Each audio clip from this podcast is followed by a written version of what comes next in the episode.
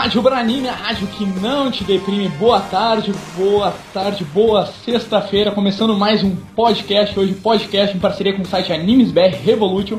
A gente vai receber Rodrigo Rossi, ele que é intérprete das músicas de Cavaleiros do Zodíaco, The Lost Canvas, também de Dragon Ball Kai e Cavaleiros do Zodíaco Ômega. A gente vai falar um pouquinho com ele sobre a carreira dele, sobre as músicas. E é o que a gente recebe hoje. Boa tarde, Rodrigo. Em parceria temos DJ Coema e DJ Arqueus. Boa tarde, Rodrigo Rossi. E aí, galera, beleza? Então, Rodrigo, vamos começar falando da tua carreira. Te apresenta para o público que não te conhece o trabalho ainda. Ah, meu nome é Rodrigo, eu tenho 28 anos, eu tenho 1,87m, atualmente 79 quilos.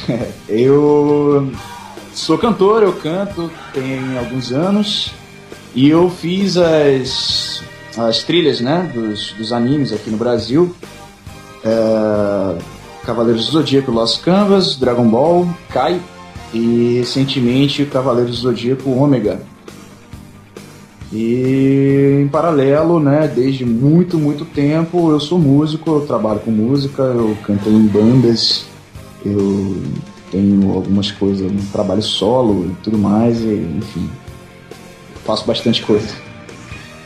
Bacana, fala um pouquinho como é que tu começou.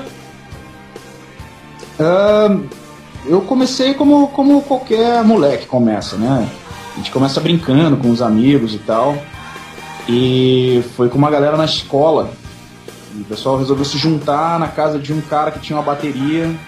E eu tinha uma guitarra e o outro cara tinha um baixo. E já que todo mundo tem tudo, vamos fazer barulho junto, assim. E aí não tinha ninguém para cantar. E sobrou pra mim. E eu acabei curtindo e falei, pô, legal, mas eu quero aprender a fazer isso aqui direito, né? E minha irmã sempre foi muito próxima do, do pessoal das bandas aqui do, do Rio de Janeiro. Da, da, cena né, que existia aqui, as bandas de metal e tudo mais. Então ela me apresentou a muita gente e me direcionou aí para o meu primeiro professor. Isso eu devia ter uns 11 para 12 anos de idade. E aí comecei a estudar e, e aí os anos se passam, você pega uma banda aqui, pega outra banda ali, grava um CD aqui, faz uma turnezinha aqui e ali e estamos aí. Já faz um bom tempo. Bacana. E o que, que, que te influenciou assim na tua carreira para começar a cantar? Que que te, quais foram as tuas influências musicais? Cara, eu sempre curti muito. Muito. Uh, como é que eu coloco? Eu gosto muito de melodia, né? Sempre é o que me chama atenção em primeiro lugar, em tudo relacionado à música. É... Então, dito isso, né, as... eu acho que tudo que foi produzido nos anos 80, por algum motivo que eu acho que é relacionado a isso, né, sempre me chamou muita atenção. Então tem é, toda, aquela, toda aquela, aquela vibe do hard rock dos anos 80, é, do que eles chamam de AOR, né, de rock de arena, né, tem gente que chama assim, é, e o heavy metal, obviamente, né. Então eu sempre curti muito isso. Aí quando você vai conhecendo as coisas, uma banda puxa a outra, né? Você conhece uma aqui, pira completamente nessa banda aqui, conhece tudo dela, depois vai para outra, vai para outra, vai para outra.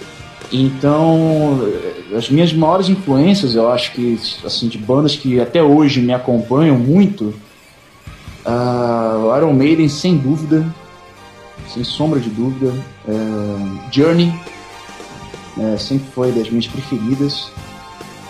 Uh, Dio. Uh, e aí tem umas coisas mais esquisitas, assim, vai, de, de outros caras fora do metal, fora do. Né? Michael Bolton sempre foi um, um cantor que eu gostei, que eu sempre gostei muito. Uh, que mais? Eu, cara, isso aqui eu fico três horas aqui falando. Gente que me influenciou. Puxa, e, obviamente, né? Acho que em alguns momentos, em alguns, talvez na maioria, na maior parte do tempo, os cantores nacionais, as bandas nacionais me influenciaram muito mais. Né? Não, só, não só aqueles que estavam me ensinando, né? que foram meus professores, e as bandas aqui do Rio, é, mas muitas bandas de São Paulo, muitas bandas de, enfim, que saem desse eixo e tal. O Brasil sempre teve, sempre teve uma tradição de boas bandas de, de metal. E eu sempre curti, eu sempre me interessei muito pelas bandas nacionais. Né? Então isso aí também fez bastante diferença para mim. Mas se fosse pra. Tu falou da internacional que foi o Iron Maiden. Uh, se fosse uma banda nacional, qual que realmente, tipo, foi aquela música que tu diz assim, ah, eu ouvi aquela banda e, tipo, aquela banda eu ouvia muita música do, do artista. Ah, nacional, nacional, sem sombra de dúvida, foi o, foi o Angra. Sem sombra de dúvida. Eu tive uma época da minha vida que eu tava pirado total, assim, né? muito, muito. É, fanzoca total, assim. Mas muito, tem várias outras, cara. A gente. Mas podendo, você podendo estar tocando hoje com o Edu, então vamos dizer que é a realização de um sonho seu, de muito tempo, assim, né? Tá. É muito. É muito. Céu, né? É muito, é muito meta, sabe? Porque o Edu comigo, a gente, a gente se conhece tem muito tempo, né? Tem coisa de 15 anos. Então, o Edu foi um dos meus professores, inclusive. Então, o Edu comigo, ele teve muito. Ele teve essa coisa de ser um ídolo num primeiro momento, depois ele foi meu professor, depois a gente virou brother, e agora a gente está trabalhando junto. E, e pô, é completamente. Tem, tem um lado meu que é muito fã, assim, né? Que eu preciso suprimir um pouco para não, não ser nada profissional, né? Mas é, é, muito, é muito surreal, é muito surreal. E é um cara que ainda hoje continua me ensinando muita coisa, assim, mesmo sem ser propriamente dito um professor, ele é um, um espectro maior, assim, ele é um cara que sempre, sempre me ensina muita coisa mesmo sem querer. Bacana, vamos começar então falando sobre as anime songs. Uh, você começou a gravar o, as anime songs com o Sensei The Lost Campus. Como é que surgiu esse convite e como é, é que isso marcou a tua carreira? É, isso aí foi o que me colocou é, num, numa plataforma maior, né? Numa plataforma assim, me expôs para um público maior. Antes disso, a gente estava sempre é, tocando com uma banda aqui, banda ali, grava um CD aqui, tenta, tenta fazer o trabalho andar e tudo mais, mas eu era muito novo, eu acho, né? Eu tinha. Eu era adolescente, né? Então ainda estava descobrindo o caminho das coisas, ainda estava tava naquela de investir muito tempo e bater muita cabeça, assim. Então, o Cavaleiros, quando aconteceu, é, foi um salto, né? Porque o circuito dos eventos já estava muito estabelecido. Isso foi em 2008. E eu lembro assim, eu sempre fui fã de Cavaleiros, né? Então eu lembro de, por acaso, é, eu agora não tenho certeza se alguém tava, se alguém da minha escola na época, nem lembro se eu estava, acho que já não estava mais na escola mas enfim, alguém, alguém comentou alguma coisa sobre uma nova música, sobre uma nova fase e tal, e eu achei que era. Uh, que estavam falando de Hades, né? Porque já tinha rolado o, a primeira parte do, do, santuário. E aí eu, eu. Quando fui ver, tá, era o Lost Canvas, né? Que tava rolando. E a galera desmentindo que a música teria sido exibida. Era uma nota, acho que no, no site dos Cavaleiros aqui no Brasil, né? Uh, falando, desmentindo que a música teria sido exibida em português, né, ela dublada em português, teria sido exibida no Japão, num evento qualquer coisa assim. E falando que a dublagem ainda não tinha começado e tudo mais. Então, o que rolou foi que a gente correu atrás, assim, de, um, de, de saber como é que funcionava tudo, né? Esse processo de produção. Nunca tinha tido contato com dublagem, nunca tinha tido contato com, com ninguém da área, assim. Tirando o Edu, né? O Edu sempre, sempre teve presente mas nunca a gente nunca passou pela cabeça, nunca comentou nada sobre isso. Então, é, a gente começou a brincar com a música. A real foi essa. A gente brincou com a música até que a gente estabeleceu contato com, com o pessoal responsável pelo anime e mandou uma demo, né, uma brincadeira que a gente fez no estúdio. E aí o pessoal curtiu e falaram, puxa, legal, vamos, vamos, você consegue elaborar isso, você consegue trabalhar um pouco mais? Falei, Lógico, vamos lá. E aí eles mandaram não somente a abertura para mim, mandaram o encerramento também. E foi legal. Acho que esse encerramento, inclusive, até hoje, assim, acho que tirando a nova geração, esse encerramento é, é a minha música preferida, assim. Talvez, talvez até junto com a nova geração. Mas é, foi bem legal, foi uma, uma época bem legal. E aí eu comecei a viajar pra caramba, assim, nos eventos e tudo mais. Uh, e você já ia em eventos de anime anteriormente, é isso? Não, eu tinha ido, acho que uma vez aqui no Rio. E aí já não me lembro qual, não saberia dizer qual, mas acho que eu fui uma vez para visitar, sabe, só para ver qual é que era e tudo mais, porque a galera, a galera me falou, né, me bateu a ideia, olha, é um lugar legal que você pode ir comprar várias coisas. Porque a gente tinha umas lojinhas aqui no Rio que a gente frequentava e tal, mas lá os caras falam, nossa, os caras levam camiseta, levam, pô, levam bonequinho, levam é, enfim, você compra um monte de coisa lá e, e, é legal, rola um monte de coisa, rola exibição. Rola... Eu nunca não sabia o que, que era, não sabia, não sabia dos esquemas de cosplay, de, sabe? Meu primeiro contato, assim, mas acho que uma vez só. Uma vez só. Bacana, agora você falou dos cosplays. Já sentiu vontade ou já fez algum cosplay ou não teve oportunidade ainda? Não, é engraçado, muita gente pergunta isso. É, eu acho que, eu não sei, cara.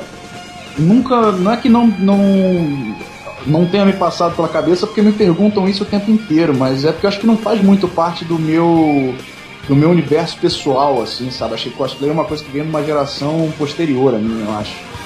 E eu não saberia nem por onde começar. mas, mas eu acho mó legal. Tem uma galera que, que coloca uma energia, né? Investe muita coisa, né, no cosplay. Eu respeito muito, respeito muito. Por isso que eu, eu nunca mais aceitei convite também de ser jurado. Eu dou 10 para todo mundo, assim beleza, vai ser feliz, cara. Gastou mó, mó tempo fazendo o negócio, mó trabalho. Mas é isso. Bacana, então vamos conferir primeiro a TV Size da O Reino de Atena. Vamos conferir essa canção de Sensei ser Lost Campus e a gente já volta. Rádio Branime é a rádio que não te deprime.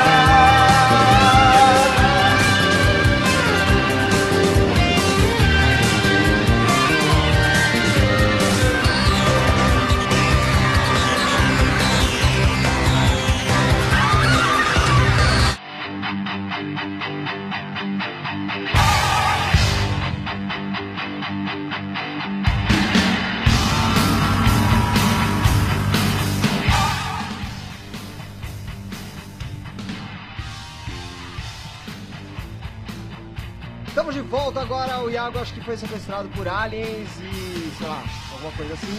Pra que eu vi agora uma versão exótica ou diferente, lado B. Exótica. É, exó é. A versão alternativa. Lado B, vamos falar lado B, né? Já que tinha o Iago. Ser, era pra ser tipo lado F, cara. Era Pô, pra nossa. ser total. essa, essa música, o que rolou, essa aí foi exatamente a demo que eu, que eu, que eu mandei no, no teste, né? E os caras, a produtora, né, quando foi colocar o Hot Site no ar para abrir a pré-venda do DVD, eles não tinham me passado prazo para não tinham me passado um prazo para entregar. Então eu me lembro, cara, que eu levei um tempasso assim trabalhando na música, fiquei, porra, acho que coisa de um mês quase.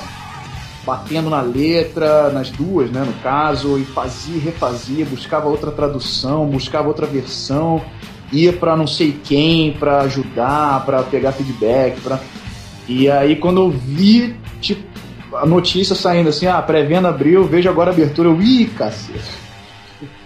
A gente, eu tenho várias dessas aí. Tenho várias, várias brincadeiras que a gente fez. Mas ficou uma bela canção essa, essa versão, Rodrigo.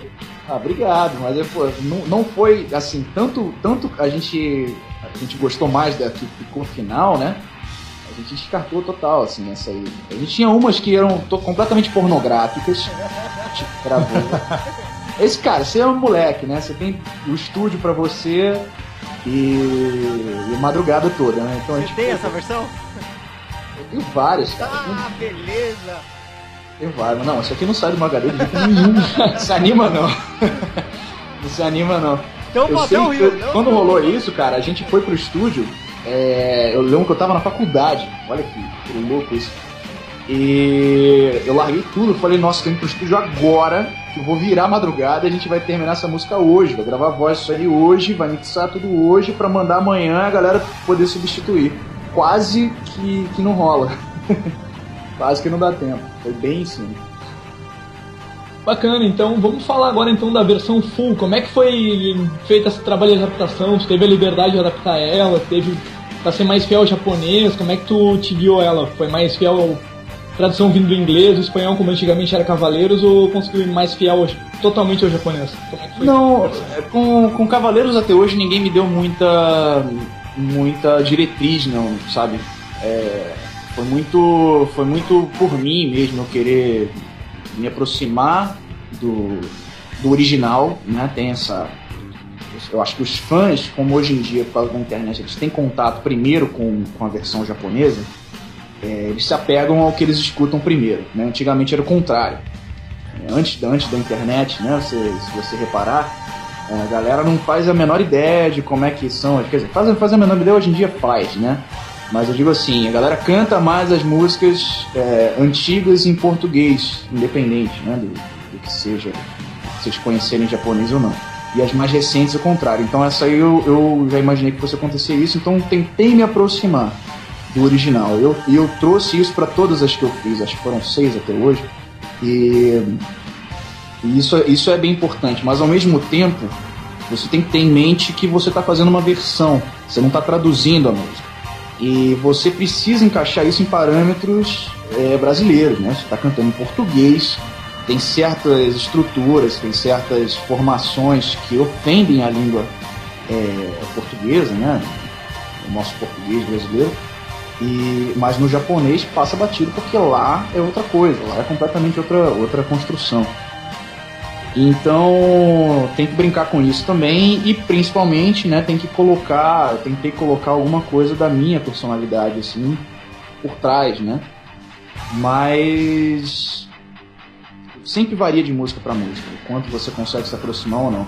Laços de Flor é, por exemplo, foi uma, uma música que eu recebi a tradução, eu falei, isso não vai funcionar em português de jeito nenhum, porque é uma, a letra é muito pesada, muito, muito pesada. E não era a vibe que me passava, e, e assistindo né, a série, eu acho assim que é uma, é uma mensagem que você comunica bem para o público japonês daquela forma, porque o público está acostumado a absorver daquela forma. Mas aqui no Brasil eu achei que ia ficar ia ser um pouco demais. Então eu, eu carreguei intencionalmente para um outro lado. É, mas sempre varia de música para música. A única que teve realmente mais pra frente, que, que a galera falou, olha, segue um pouco mais essa versão aqui e tal, mas por, por uma questão de tradição. Mas nada demais, assim, nada do tipo, traduz isso aqui e frente. Eu tive bastante liberdade para fazer. Bacana, então vamos tocar essa versão full de Senseiya The Lost Canvas, O Reino de Atena. Então bora de música Rádio Branime, a rádio que não te deprime.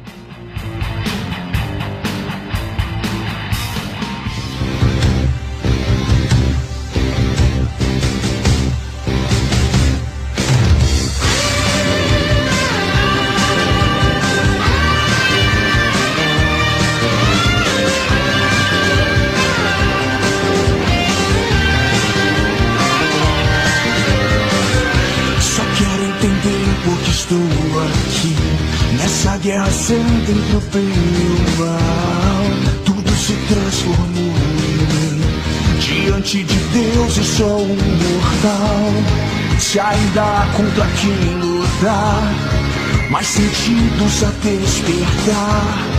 Que ao infinito eu faça o cosmo queimar. para sempre. Um longo caminho me trouxe aqui, com tantas barreiras a superar. O céu começa a se abrir, as nuvens estão a se dissipar. Se não há mais contra quem lutar, nada vai nos ameaçar.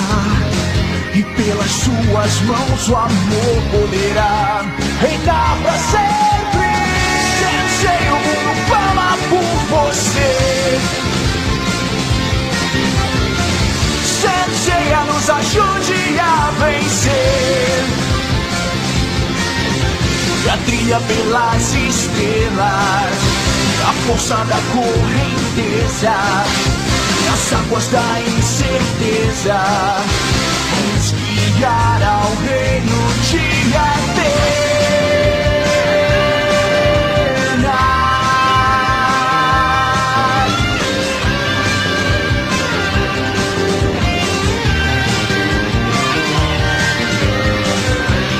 Lutando por paz e por amor, o frágil equilíbrio a se restaurar. A lua negra nos trouxe a dor, a luz das estrelas a se apagar. Se ainda há contra quem lutar, mais sentidos a despertar. Que ao infinito eu faça o cosmo queimar, arder pra sempre. Você. Sensei, nos ajude a vencer. A trilha pelas estrelas, a força da correnteza, as águas da incerteza, vão nos guiar ao reino de Atenas.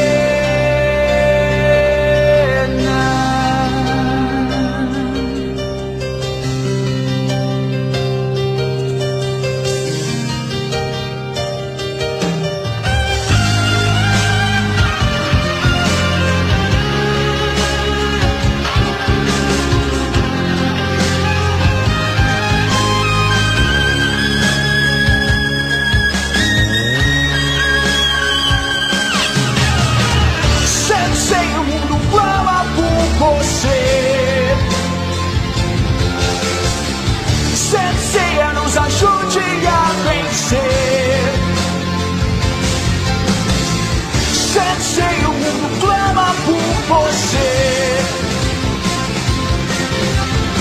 Sensei, nos ajude a vencer. A trilha pelas estrelas, a força da correnteza, as águas da incerteza, vão nos guiar ao reino de Atenas.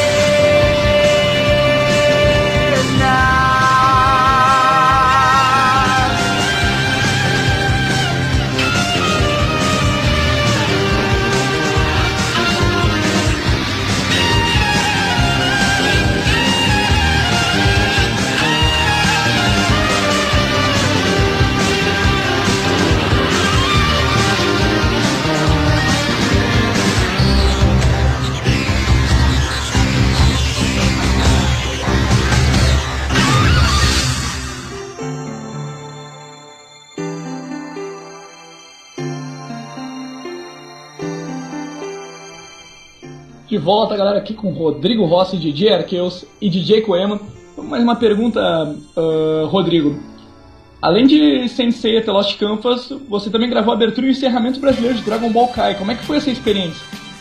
Ah, isso aí foi bem legal. Foi por causa né, da, da repercussão aí do Lost Canvas. Parece que começou a circular bastante e tal, deu certo, né? O pessoal começou a falar. E a Toei, né, rolou uma aproximação com a, com a Toei Animation, né, o estúdio que produz né, a série clássica dos Cavaleiros, Dragon Ball e tudo mais. E eles falaram, né, olha, é, Dragon Ball Kai, né, tá chegando no Brasil. E legal, é, seu nome tá em alta, né, você tá... O trabalho com, com o Sensei, né, com, com o Lost Canvas rolou bem, que a gente gostou bastante e tal. A gente queria pedir é, se você fosse fazer as músicas como você faria, você teria como, como, como fazer um teste, né? A galera faz na dublagem muito, muito teste. E aí eu gravei minhas deminhos, que para variar vazaram. né? O que eles fizeram foi, foi basicamente foi jogar na internet e ver como é que a galera, como é que a galera reagia, os fãs, né? E rolou bem legal. Graças a Deus foi tipo quase 100% assim da reação da galera. Mas até hoje é uma, é uma são versões que o pessoal o pessoal confunde assim. Eu gravei, eu, por exemplo, a abertura, né, a Dragon Soul, eu gravei ela toda. Fui nessa pegada aí do, do Lost Canvas, né? Tendo oportunidade, eu sempre gravo toda. Mas aí como era demo e tal, né? Falei, ó, depois eu faço isso com mais capricho, com mais calma, porque aí tem prazo, né? Tem que entregar. E acabei não fazendo o encerramento. E aí a galera passou as músicas. Eu, tipo, nunca mais faço demo pra nada, assim. Agora é só finalzão. Senão eu me ferro. Mas, e foi legal, foi legal. Foi bastante tempo, na verdade, antes de, da série ir pro ar, né? Então, um tempo de, de, de, de diferença aí do Lost Canvas, mas eu acho que foi coisa de um ano e meio de diferença, assim. Legal, e que você falou também do Cavaleiro do Zodíaco, uh, que tu acompanhavas, o Dragon Ball clássico, Dragon Ball GT, Dragon Ball Z, tu já acompanhavas na Turma Ah, animes? Sim, sim, sim. Cara, eu sou de uma, de uma geração, geração manchete, né, que a galera chama, adorei esse termo. E eu cresci ali com, com a TV Manchete, né? Então, Cavaleiros. Na verdade, eu peguei um pouquinho antes de Cavaleiros, ainda peguei os Tokusatsu, né, que passaram lá. Jaspion, Jiraiya, Changeman, Flashman, Giban, Giban, é, como é que era aquele? Metalder, é, Man. a galera toda. Muito E aí, Valeu. logo depois, eu, eu já emendou Cavaleiros, de Cavaleiros virou Shurato, Shurato virou Samurai Warriors, que virou US Mangá, que virou Yu Yu Hakusho, que virou... Então foi uma, foi uma atrás da outra. E a gente já tava aí mais ou menos o quê? 98, 99? A internet tava chegando no Brasil. Né? Tava chegando internet de escada, assim, né? 99, 2000. E eu, eu conheci uma galera né, na escola que os caras já estavam ratão assim de internet. E eles descobriram um site que chamava The Black Goku, que era tipo Goku Negão, né, o, o site. E esses caras, eles, eles foram os primeiros piratas da internet, assim. Eles colocavam os episódios Dragon Ball Z é, já, na, já lá na página deles pra baixar. Tipo, a série toda, assim. E era aquela coisa de deixar a internet conectada de madrugada pra baixar o episódio pra ver no dia seguinte. Então eu tava nesse esquema. Um pouquinho antes da série chegar no Brasil, era assim que a gente tava assistindo. E. Só que tudo muito precário, né? Qualidade péssima e tudo mais, não na tinha. época era tipo um RMVB, Era isso aí. o episódio pesando 20 mega no máximo, É. a internet era 56k. Pois é, aí você levava a madrugada inteira, você, nossa, 20 mega, meu Deus, nada tem 20 mega na vida, nada, nada. E, puta, era uma, isso era muito louco você pensar hoje em dia, né? Você baixa 20 mega em 10 segundos hoje. Mas. E tudo, né? Os caras colocavam os filmes todos. Especial lá do, do, do Trunks, do, do Trunks do futuro, tudo, tudo. E então Dragon Ball começou a fazer parte, né, da, dessa, desse, desse universo aí mesmo. Muito legal. E quando rolou Dragon Ball K, então já tava bem ligado. E aí depois veio a série dublada, assisti tudo de novo, dublado e tudo mais. E já essa, essa era Cartoon Network aí, né? Com as redublagens né, de Cavaleiros e Dragon Ball. E. Cara, muito legal, assim. Eu peguei, mas aí já comecei a ficar um pouco mais velho. E a fase que veio depois, assim, essa, essa época Tsunami, essa época eu ainda peguei alguma coisa. Agora, essa geração Naruto que veio depois, que foi só internet, sabe? Foi só, só torrent. Eu já comecei a me afastar um pouquinho. Já tava trabalhando, já tava, enfim, já tava. Tava em outra, acho. Mas o Bacana. Dragon Ball foi, foi bem legal. E foi bem legal fazer, né? Bem ou mal o Dragon Ball cai, mas é um Dragon Ball Z é uma homenagem, né? Bem legal. Então, curti, adoro essas músicas também. Antes de tocar elas, ah, agora foi recentemente terminado o Dragon Ball Z Kai Majin Buu, que é a saga do Majin Buu pra encerrar Dragon Ball Z.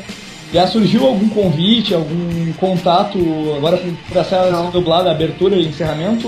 Não, por enquanto não, por enquanto não, mas eu. Mas tomara que role, cara. Eu gosto muito da série, eu gosto muito das músicas. E.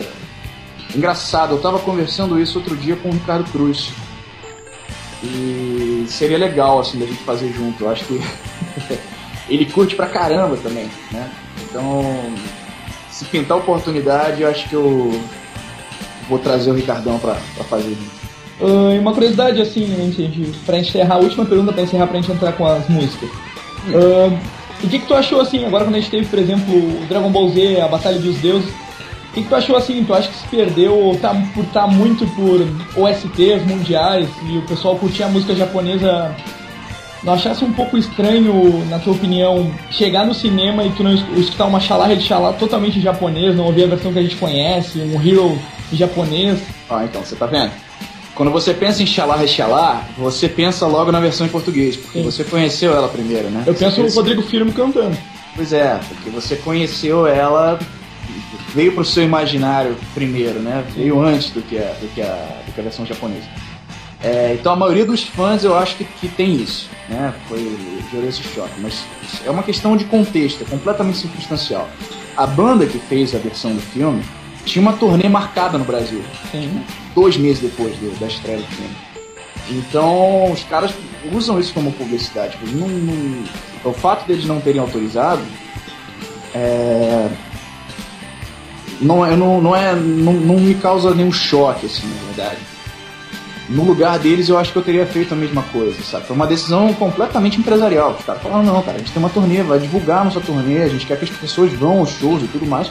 Então isso aí vai ser uma, uma, uma boa ferramenta para divulgação. Perfeito, perfeitamente. Agora, se os fãs saíram perdendo, não saíram perdendo, não sei. Eu ia fazer essa música, a gente já tava meio que engatilhado, tudo já tava. Tinha, tinha um esquema bem maior, na verdade, por trás disso, que eu acho que agora nem vem ao caso comentar, porque acabou não acontecendo. Mas. Enfim, cara, algumas a gente faz, algumas a gente não faz, acontece. A galera tá optando por fazer coisa em inglês, tá optando por fazer essas coisas. Eu não sei se isso aí vai se transformar numa tendência. Acho que depende muito dos fãs se manifestarem e, sabe, falarem alto, olha, não, a gente quer em português, a gente não, a gente quer original. Gente, isso é um debate que existe há décadas aí na internet. Então, não sei. Eu acho que a gente tem a nossa versão e ninguém vai tirar essa versão da gente, independente da, do filme ter chegado assim assado. Entendeu? Então, Bacana, então a gente vai conferir agora a primeira a versão TV Size de Dragon Ball Kai. Dragon Soul, é isso? O nome da música? é isso aí. Dragon Soul, versão TV Size Rodrigo Rossi. E a gente já volta. Rádio Brandime, a rádio que não te deprime.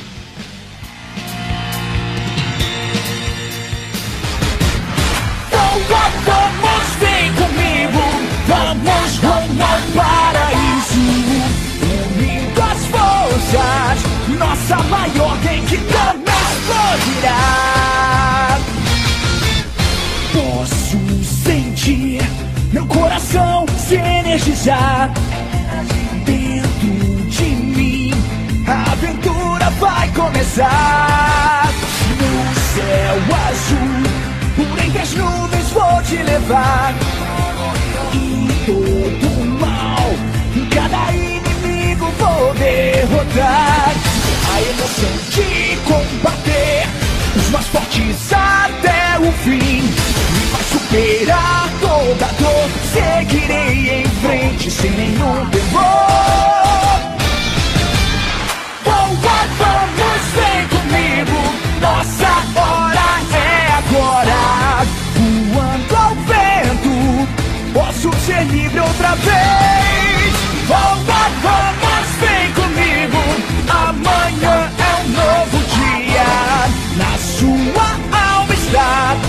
que você sempre sonhou encontrar. Dragon Ball!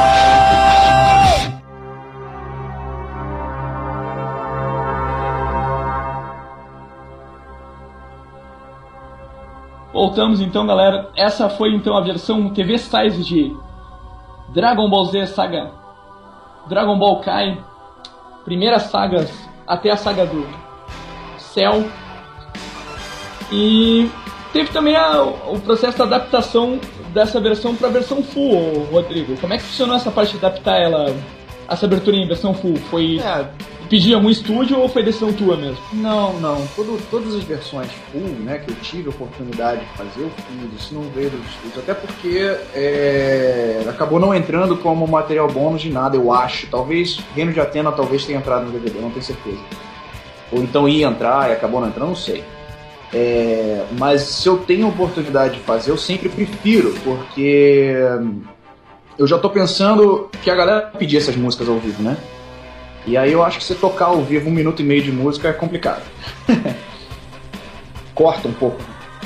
Quando a energia tá crescendo assim no show, você. Então, acabou a música. Aí eu sinto falta, sabe? Eu sempre, eu sempre prefiro tocar a música completa. E acho que eu, eu talvez tenha sido o primeiro, né? Do, a galera aqui no Brasil que, que fez, né? Que trabalhou com as trilhas, que teve essa oportunidade, ou então que teve esse interesse, sei lá. E eu, enfim, tive a oportunidade, fui lá e fiz. Agora, a do. Essa do Dragon Ball acabou sendo só a demo, né? Que, que ficou full. Mas a galera na internet rodou tanto essa música que rola, né? De, de fazer ao vivo, né? Então, legal. Basicamente foi isso. E a adaptação dela foi assim, foi foi uma que teve instrução, sim, porque o Dragon Ball tinha né, essa, tra essa tradição de chegar do, do espanhol para dublagem, né?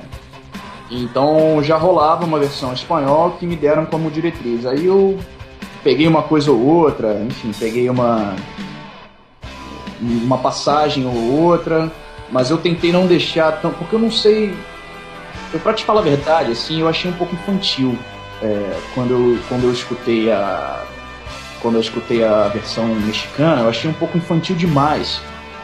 Né? Eu acho que Dragon Ball é uma, é uma série que pede um pouco mais isso, né? Pede um pouco mais de inocência nas músicas, não é muito Cavaleiros que dá pra você fazer aquele charme é, da Reina de Atena, que é uma. Você tá falando de Guerra Santa, de, daquela coisa da mitologia. Então te leva para um caminho que você pode dar uma viajada, pode criar uma coisa um pouco mais densa. Dragon Ball é um pouco mais simples, é um pouco mais inocente. Então mas eu também. Aí você tem que traçar limites, né? Porque. Bem ou mal você vai ter que tocar essa música. Quanto tempo que eu toco essa música ao vivo, né? Depois de tudo. Então. Tem que me sentir bem também com isso. Não pode ser uma coisa muito boba, né? E aí eu, eu tentei. Ainda tem uma passagem ou outra da música que eu, que eu mantive. Mas, no geral, assim, eu tentei fazer. Tentei puxar mais o que a série me passava Aí joguei, busquei aqueles termos, aquelas coisas que eu achei que a galera ia se identificar, a coisa do poder de luta, é... enfim. E, e aí acabou ficando essa versão. Rolou legal, eu acho. Bacana, e qual das duas versões foi mais difícil de fazer a full da do The Lost Canvas ou a do Dragon Ball Kai? Cara, Cavaleiros é. Acho que Cavaleiros é sempre um pouco mais fácil para mim, porque foi uma série que veio primeiro, foi uma série que me acompanhou a vida inteira, então eu gosto de pensar que eu conheço a série mais mais a fundo, apesar de que talvez seja uma imagem que eu tenha da série, né? Seja eu completando completando as lacunas assim da, da, da, série, né? Então tem muita essa coisa da mitologia, tem muita essa imagem que os personagens me passam de ser uma coisa muito muito heróica, de ser de ter essa coisa da, da determinação, de ter, uh, sabe, dá para fazer uma coisa ligeiramente mais adulta, mas aí eu, é o contrário, eu tenho que me lembrar que eu não tô, que eu não tô falando só para um público da minha geração, né? Eu tô falando para uma galera que tá chegando agora também. Então não posso, não posso começar a fazer um negócio muito rebuscado. É... E aí você substitui umas coisas aqui e ali e tal. Então acho que Cavaleiros tem essa facilidade por esses motivos. Mas Dragon Ball também eu acho que veio, veio tranquilo. Dragon Ball eu fiz em bem menos tempo, cara. Eu acho que eu levei muito menos tempo para fazer. Bacana, então vamos tocar essa versão full de Dragon Ball Z Kai. E a gente já volta. Rádio Branime é rádio que não te deprime.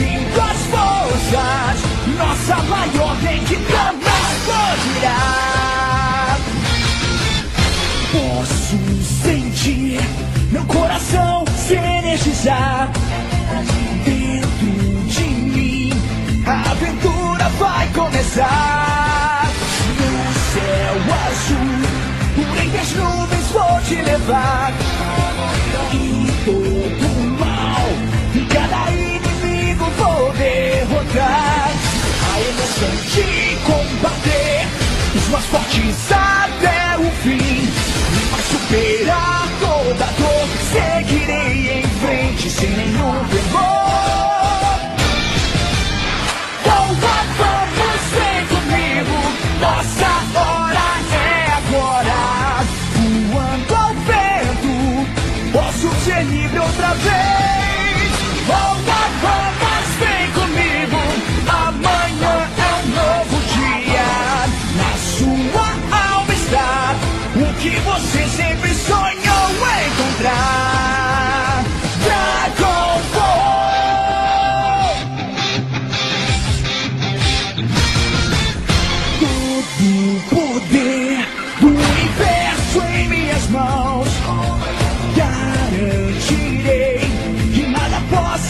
machucar. Com sua luz, eu vencerei a escuridão. Você verá até o menor dos sonhos se realizar. Se pode mais ocultar todo o seu poder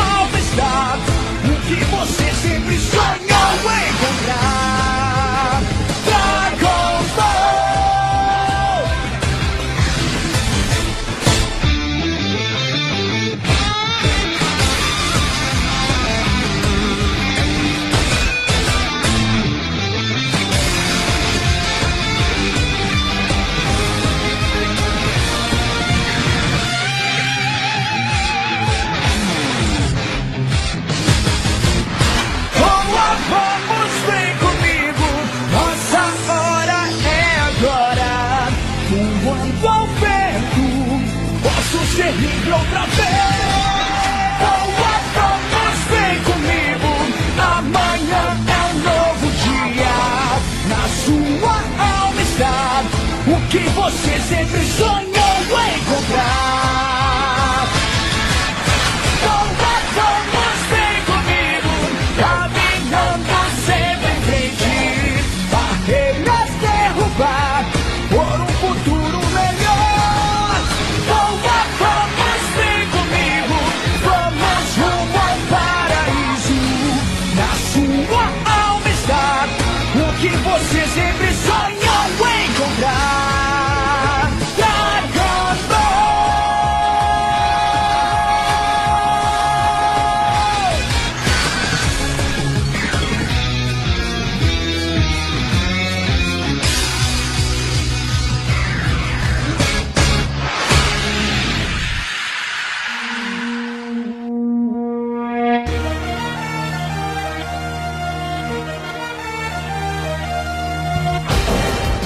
Aí você conferiu a abertura full de Dragon Ball Kai com o Rodrigo Rossi. Rodrigo, você fez também encerramento do Dragon Ball Kai. Como é que foi a repercussão do público ao ouvir a TV Sais, a, TV, a música full do abertura do Dragon Ball Kai e esse encerramento do Dragon Ball Kai? Como é que foi a resposta do público?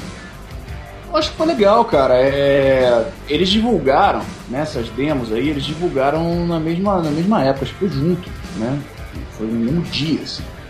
E eu acho que foi bem legal, assim. Foi uma, uma experiência, talvez uma primeira experiência que eu tive com sessão de comentário, sabe, com realmente correr atrás do que a galera tava falando para ter um feedback direto dos fãs e sabe saber o que, que eu poderia melhorar para na hora que fosse gravar de fato e tal e enfim, acho que, que foi legal. Eu não me lembro de ter nada radical, assim, de ninguém. E foi, inclusive, parando para pensar hoje, seria pô, quase impossível, né? Não teve ninguém descendo. Não me lembro, pelo menos, assim, de ter ninguém descendo pau, ah, foda, essas coisas, entendeu? Mas hoje em dia a galera entra só pra, só pra causar mesmo de graça, né? Mas essa foi uma música, o encerramento é uma música que eu não, eu não toquei muito ao vivo, porque na época a gente estava fazendo muito show com banda, né, ao vivo. E essa música é difícil de tocar com banda, né? É, ela é muito, ela é muito eletrônica. Então, eu realmente até muito recentemente, assim, recentemente eu, eu acabei optando por fazer para facilitar um pouco as coisas para os eventos. É, eu acabo viajando com pra, fazendo as trilhas, né? Os eventos têm essa, essa tradição, né? A gente vai, aí tem a trilha já pré-gravada, a gente canta em cima. Eu nunca curti muito esse formato, eu acho meio frio. Mas eu entendo que facilita pro evento. Então a gente, a gente, né, vambora. Nessa época a gente estava fazendo muito com banda ao vivo. E essa, a, o encerramento é uma, uma música difícil de adaptar para uma banda de verdade tocando, né? E como muito dificilmente era a minha banda, né, era uma banda que eu poderia ensaiar, ensaiar, ensaiar até descobrir como fazer tudo bonitinho, do jeito que eu gosto e tal, eu preferia não, não colocar no set list. A gente fazia Dragon Soul, que era mais, mais rock and roll, né, e aí ia, ia mais fácil. Agora no encerramento acabou ficando um pouco um pouco para escanteio, mas eu gosto muito da música. Acho que é um é um tunti-tunti, né, no, no fundo, é bem legal assim eu posso seguramente dizer que foi a única música nessa, né, nessa vibe, assim, nesse estilo que eu gravei até hoje na vida. Sabe? Tão eletrônica e tão. tão, sei lá, cheia de elementos, assim, cheia de coisas. Sabe? Acho que não, não tem um ser humano tocando nessa música direito aí. Bacana, uh, tu falaste que não foi lançada a full. Tu pensa futuramente fazer uma full dessa canção ou não? Quem sabe? Acho que depende dos fãs, pode ser. Mas não acho, acho que hoje em dia a gente. O Dragon Ball Kai tem que pensar pra frente, né? Se vier o restante da série, se vier, tipo, acho que é uma música que a gente não volta mais nela. Se fizer, a gente. Eu, eu faria assim, para dar de presente pros fãs, sabe? Ó, galera, fiz aqui, espero que vocês curtam. Mas. Mas acho que ninguém, ninguém me pede, não. Sabia? Essa aí acho que foi uma música que passou um pouco a Dragon Soul é uma música tão forte, né? Tão. que, que ficou tanto. É, eu, sei lá, eu gosto, eu gosto do encerramento, mas quem sabe, pode ser, pode ser. Então vamos tocar agora encerramento de Dragon Ball Z. Cai e a gente já volta. Rádio Branime é rádio que não te deprime.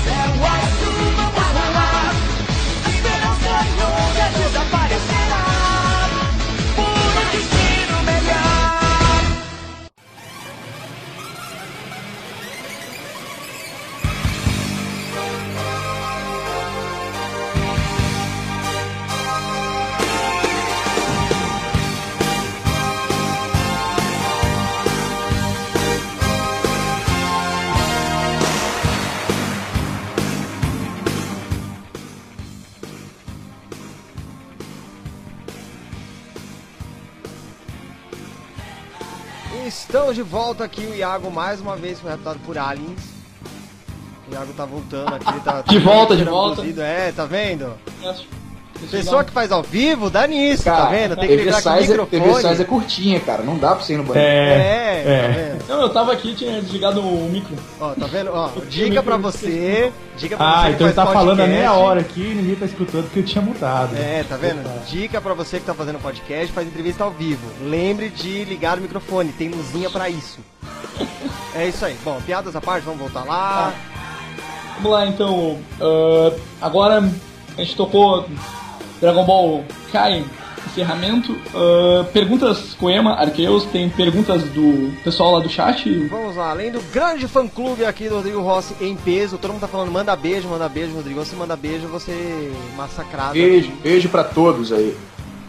Ó, teve até um caos aqui, ó, pedindo pra ter os caos aqui do Rodrigo. Falaram de um. um- parece que ganhou um quadro na época do, do Lost Canvas, foi isso? Um Ganhei, um cara, quadro é uma coisa que por incrível que pareça eu ganhei, eu ganhei alguns, cara. É.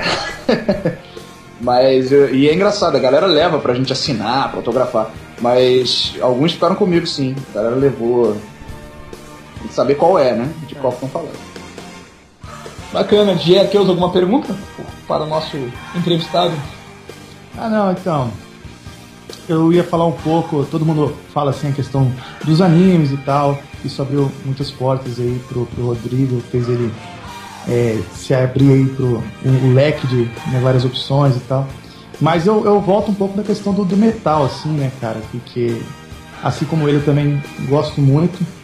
E eu fico querendo saber dele é, qual é a, a, a ideia que ele tem, a perspectiva daqui pra frente em relação à carreira solo dele, focando nessa questão do, do metal mesmo e continuar investindo a- nesse tipo de, de som fora as músicas de animes. né? Legal. É, a gente tá agora, né, fazendo, fazendo um outro disco solo, né, desde, desde antes de todo, tudo no anime começar, que eu não fiz nada é, autoral, né, nada meu. Eu sempre trabalhei com, com freelance, fazendo, fazendo gravação pra banda aqui, banda ali e tal. É, mas nunca assim de pegar, nunca mais, né, desde 2008, né, de pegar e focar num trabalho meu. E agora tá acontecendo, né? Eu tô. A gente tá fazendo um disco que chama Recall. É, recall, Recall, né? A gente não, decidiu ainda como é que pronuncia isso, é uma brincadeira aí com, com as palavras, né? E esse disco ele tá sendo produzido pelo Renato Tribuzzi, que pra quem curte metal, sabe quem é, o É. Renato Tribuzzi, né? Que fez o Execution, né? E que é um cara que se tornou parte da minha família hoje em dia. E além de tá, estar produzindo o. Além de estar produzindo o disco, o Renato é nosso empresário, né? Eu individualmente, é do grupo todo e de, de, de, de- de alguns outros artistas, né? Então eu tenho sorte, eu tenho o privilégio e a sorte de, de, de- ter essa oportunidade, né? De trabalhar com o cara e aprender tanto quanto eu tenho aprendido nos últimos anos. Realmente é, é, é- é desse tipo de, de, de gente que a gente precisa para você tem aquela. Pra você entender, né? Que a real é que você não, não sabe de nada. Você cala a boca e escuta. Tudo que você achou que você tinha entendido, que você tinha aprendido, que você sabia, já estava ligado o que era, esquece. Esquece porque é outro nível de tudo. Então a gente começou a produzir esse disco. E o baterista desse CD é o Marcelo Moreira, do Almar, né? Que toca com o Edu no Almar, que é um monstro, um super baterista. É, o cara gravou o disco todo em três dias, foi um fenômeno. E a gente está agora finalizando é, as guitarras, né? do- as primeiras guitarras, né? A primeira leva de guitarras, o primeiro guitarrista, né, no caso, que é ninguém menos do que meu irmão David Ramay, que um cara que ao longo desses, desses últimos 15 anos aí foi uma constante, tudo que eu pude ter o David junto, é, ele sempre tá junto, seja fazendo evento de anime acústico, que seja eu e ele, ou então com a banda completa, ou então é, trabalhando para alguém lá fora, enfim, ele sempre muito requisitado também, né? Ele, ele, ele tá vindo aí, né, de uma leva aí de turnês com Jordan Turner, né? Foi do Jordan Turner do Deep Purple, né? Do Rainbow. Ele fez com o Tony Martin do Black Sabbath, vai fazer agora em abril é, o Brasil inteiro com o Paul Dayano, né, do, do Iron Maiden, então também tive agora a sorte, né, de ter o cara, de ter um espaço na agenda do cara para ele gravar é, esse disco novo. E já tá animal, assim, já tá animal. Então a gente tá fechando as guitarras e a gente vai, obviamente, né, a gente vai dar prosseguimento aí para fazer o, baixos todos, né, enfim, baixo teclado, mais uma leva de guitarra, a gente provavelmente vai ter um segundo guitarrista fechando essa banda e mais algumas participações. A gente já teve uma participação do Roy Z, que é o produtor e guitarrista das bandas do, do Bruce Dickinson, né, o vocal do Maiden, a banda solo dele, e o Rob Halford, né, do, do Judas Priest. o Roy já produziu também os maiores nomes do heavy metal do mundo, né. Judas ele já produziu, já produziu quase tudo do Bruce, Halford, é, Andy enfim, Roy tem um currículo que é quilométrico. Você está em boas mãos, né? vamos dizer. Assim. Graças a Deus, graças a Deus. E tá tudo se tornando assim, tá tudo tomando uma proporção animal, né? É, eu também tive na pré-produção, é, tive um colaborador importante que também é uma constante nesses últimos anos, que é o Dio Lima, que é um tecladista é, de São Paulo, de uma banda de, de, de prog metal que se chama Opus 5. E é um cara, é um brother, a gente se conheceu também por causa do anime. E o cara é um puta de um gênio e deu uma, deu uma mão assim na pré, ajudou com, com arranjos aí de algumas faixas. É, e, e, assim, tudo, toda, toda essa galera ajudando, toda essa galera colaborando, apesar de ser um trabalho que leva meu nome, tá longe de ser uma, um trabalho solo propriamente dito, entendeu? Porque tem input de todo mundo, sabe? Tem, tem, tem um pouco de todo mundo. E a reação da galera tá sendo muito legal porque tá todo mundo realmente se interessando em fazer parte disso, mais do que. Sabe, podia ser uma coisa, ah, chega aqui para gravar o CD e tudo mais e tal, e vamos lá, faz e é mais um. A gente sabe que às vezes isso acontece, entendeu? E com ninguém até agora foi isso. Com ninguém foi, foi mais um trabalho. Foi realmente o pessoal se investiu assim de coração para fazer. Então isso isso tá me deixando muito feliz. Assim, o resultado está sendo animal. É, a gente está fazendo com muito cuidado, está tomando nosso tempo para fazer e tudo mais.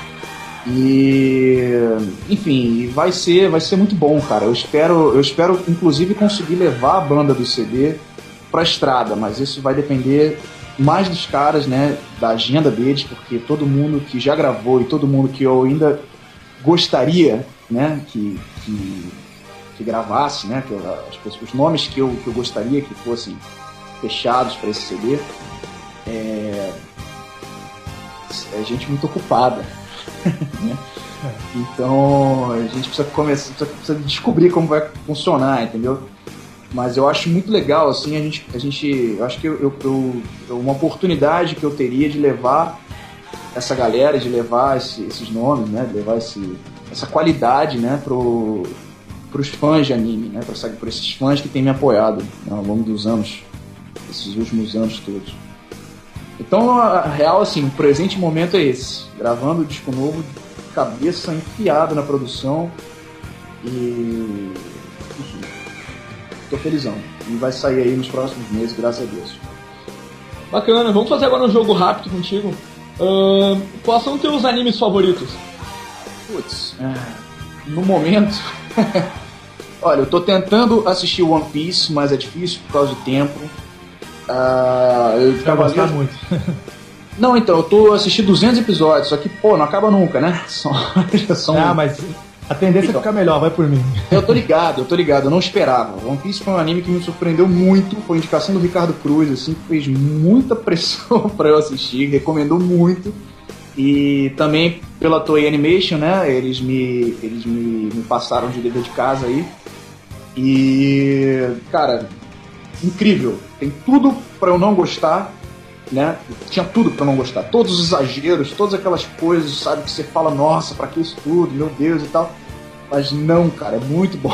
Se você que tá ouvindo por acaso não assistiu One Piece até hoje porque não sabe por onde começar, porque sei lá, assiste, cara, assiste porque é incrível. É... Olha, eu assisti Death Note, me marcou também, Full Metal Alchemist recentemente. Não precisa falar de Dragon Ball Cavaleiros, né? É, isso aí acho que é meio óbvio. que mais? É jogo rápido, putz, é, não sei. Deu aí, vai. Ok, então One Piece e Death Note. E dos antigos, qual é que te marcou?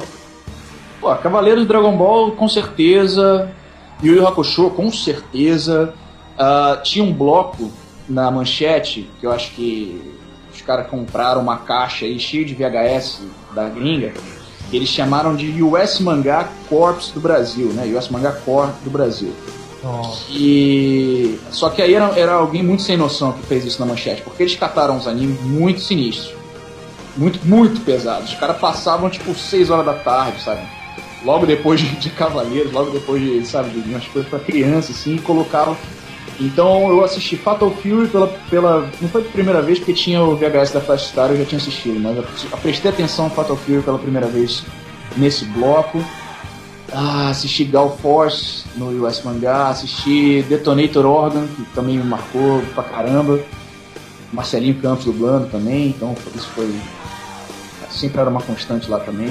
E que mais? Assisti um que, nossa, me traumatizou e eu tive que comprar os DVDs e hoje eu coloco pra todos os meus amigos assistirem aqui e acabar com a noite de todo mundo, que até hoje é chocante. Chama Genocyber. Oh, muito obrigado, eu ia Esse, comentar. eu ia falar dele. Eu ia cara. comentar também. Compartilhar Cara, boa, página isso dias. estraga a noite de qualquer pessoa, cara. Ah, Estraga a isso noite é de qualquer pessoa. Eu, fico- eu eu me lembro, eu devia ter, sem sacanagem, eu devia ter uns 7 anos de idade. 8 Nossa. anos, sei lá, quando eu assisti isso. Só um É, comentário, tá? Edu, abraço pra você, tá? Depois eu conto em off quem é o Edu, mas Edu, valeu. Hum, tá O bom. Eduardo é o organizador que trouxe esses filmes pra cá. Ele trabalhava na divisão de cinema da Manchete. Então tem um monte de história pra é um contar. louco, se eu mas tenho eu um conto em off. psicológico na vida, é toda sua. Eu queria assistir isso com, pô, 9 anos de idade, 8 anos, pô, você é louco, dá de pedra, mas obrigado. E, Você que, você que tá ouvindo assistiu Akira e achou que Akira já Então, era pesado. velho, e Akira, que eu, eu- Akira veio pro cinema, né? Tipo, censura livre na época, não Foi. foi? Foi. Pois é, eu fui assistir isso também com a minha mãe. Ah, é desenho, tudo bem. Acho que depois dessa sua mãe deixou você assistir o que? He-Man e She-Ra monitorado, né? Velho, nunca mais, nunca mais foi isso. Ô, época boa. É, é. Tudo bem. Pô, Akira é muito legal também, Akira eu recomendo. realmente, mandar um abraço pro Eduardo, que é sensacional. A gente teve a oportunidade de, lá no site Animes BR de fazer um podcast com ele, contando como é que foi essa geração manchete. Sensacional mesmo. Ah, continuando nosso joguinho rápido, ah, tu falou que do One Piece, tu falou do Death Note, e atualmente, dessas temporadas novas, tu acompanha algum anime? Ah, não é uma pergunta, cara. Putz, não, cara, é, não, atualmente não. É, é, sabe por quê? É difícil pra mim atualmente porque eu, eu tenho tão pouco tempo. Eu precisava de um dia, assim, de umas 32 horas, sabe? Pra, pra poder fazer tudo que eu preciso e dormir. É, então é, é complicado eu ter tempo, a não ser que eu esteja, tipo, numa semana muito atípica. De, ó, essa semana por acaso caiu a agenda do estúdio, caiu alguma coisa assim e foi em cima da hora. Então não vai. Não tem como inventar nada, sabe? Vai passar, tipo, quatro dias em casa olhando pro teto. Aí beleza, aí eu cato alguma coisa pra ver. Legal. Mas dificilmente, cara, é. De coisa recente. Acho que Full Metal Alchemist foi o mais recente que eu assisti, talvez. É... De cabeça agora não lembro de nenhum, mas foi bem legal. Full Metal Alchemist foi bem legal. O que mais? Esse jogo rápido, nem tão rápido assim. Foi mal, então. tô, tô arrastando o jogo, né? Foi mal. Ah, e tu curte games? Tu é considera um gamer ou Ah, não sabe o cara que se prende em algum jogo pra. Não, não, eu curto pra caramba. assim, Eu curto, eu curto tudo que eu consiga acompanhar uma boa história. Sabe, games não, não são diferentes. Eu, eu acho uma excelente mídia pra você contar a história. Só que eu nunca fui muito competitivo. Sabe, eu nunca fui de. Eu já tive minha época de ir pra casa dos outros pra jogar jogo de luta. Sabe, Marvel vs Capcom, essas coisas assim. A gente teve, teve sua época, Super Smash Bros. É sempre legal, assim, pela, pela fanfarra, mas eu nunca durava muito porque eu sempre apanhava. Então, eu comecei a curtir mais os jogos em que eu consigo acompanhar a história, que acabam sendo jogos que eu jogo sozinho. É, então eu curto pra caramba. Tô jogando agora Red Dead Redemption, que já saiu tem um tempo, mas. Mas eu só consegui tempo agora, né, pra, pra fechar, né, pra jogar.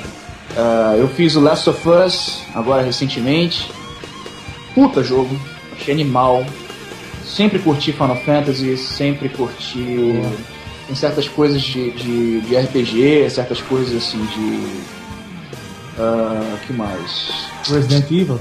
Resident? Evil, pois é. Acho que tudo que eu consiga jogar, sem, tipo, jogar no meu tempo, que não tenha muito essa coisa. Nunca, essa geração multiplayer, é, MMO, essas coisas assim, eu não, eu não peguei, acabei não pegando. Porque eu acho que é um. Tem que se comprometer muito pra jogar pra caralho, assim. E, ih, cara, não foi mal. tem que jogar pra caramba, tá? Versão censurada PG.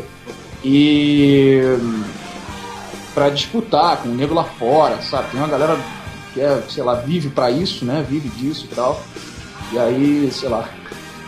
Sou meio nubão, assim, sou meio novato com as coisas. Aí eu acabo apanhando, aí fico frustrado. né? Não rola. Vou jogar Last of Us, que tem história animal, a puta dublagem. É isso aí. E. Batman. Os Batmans últimos eu joguei todos também. Incrível.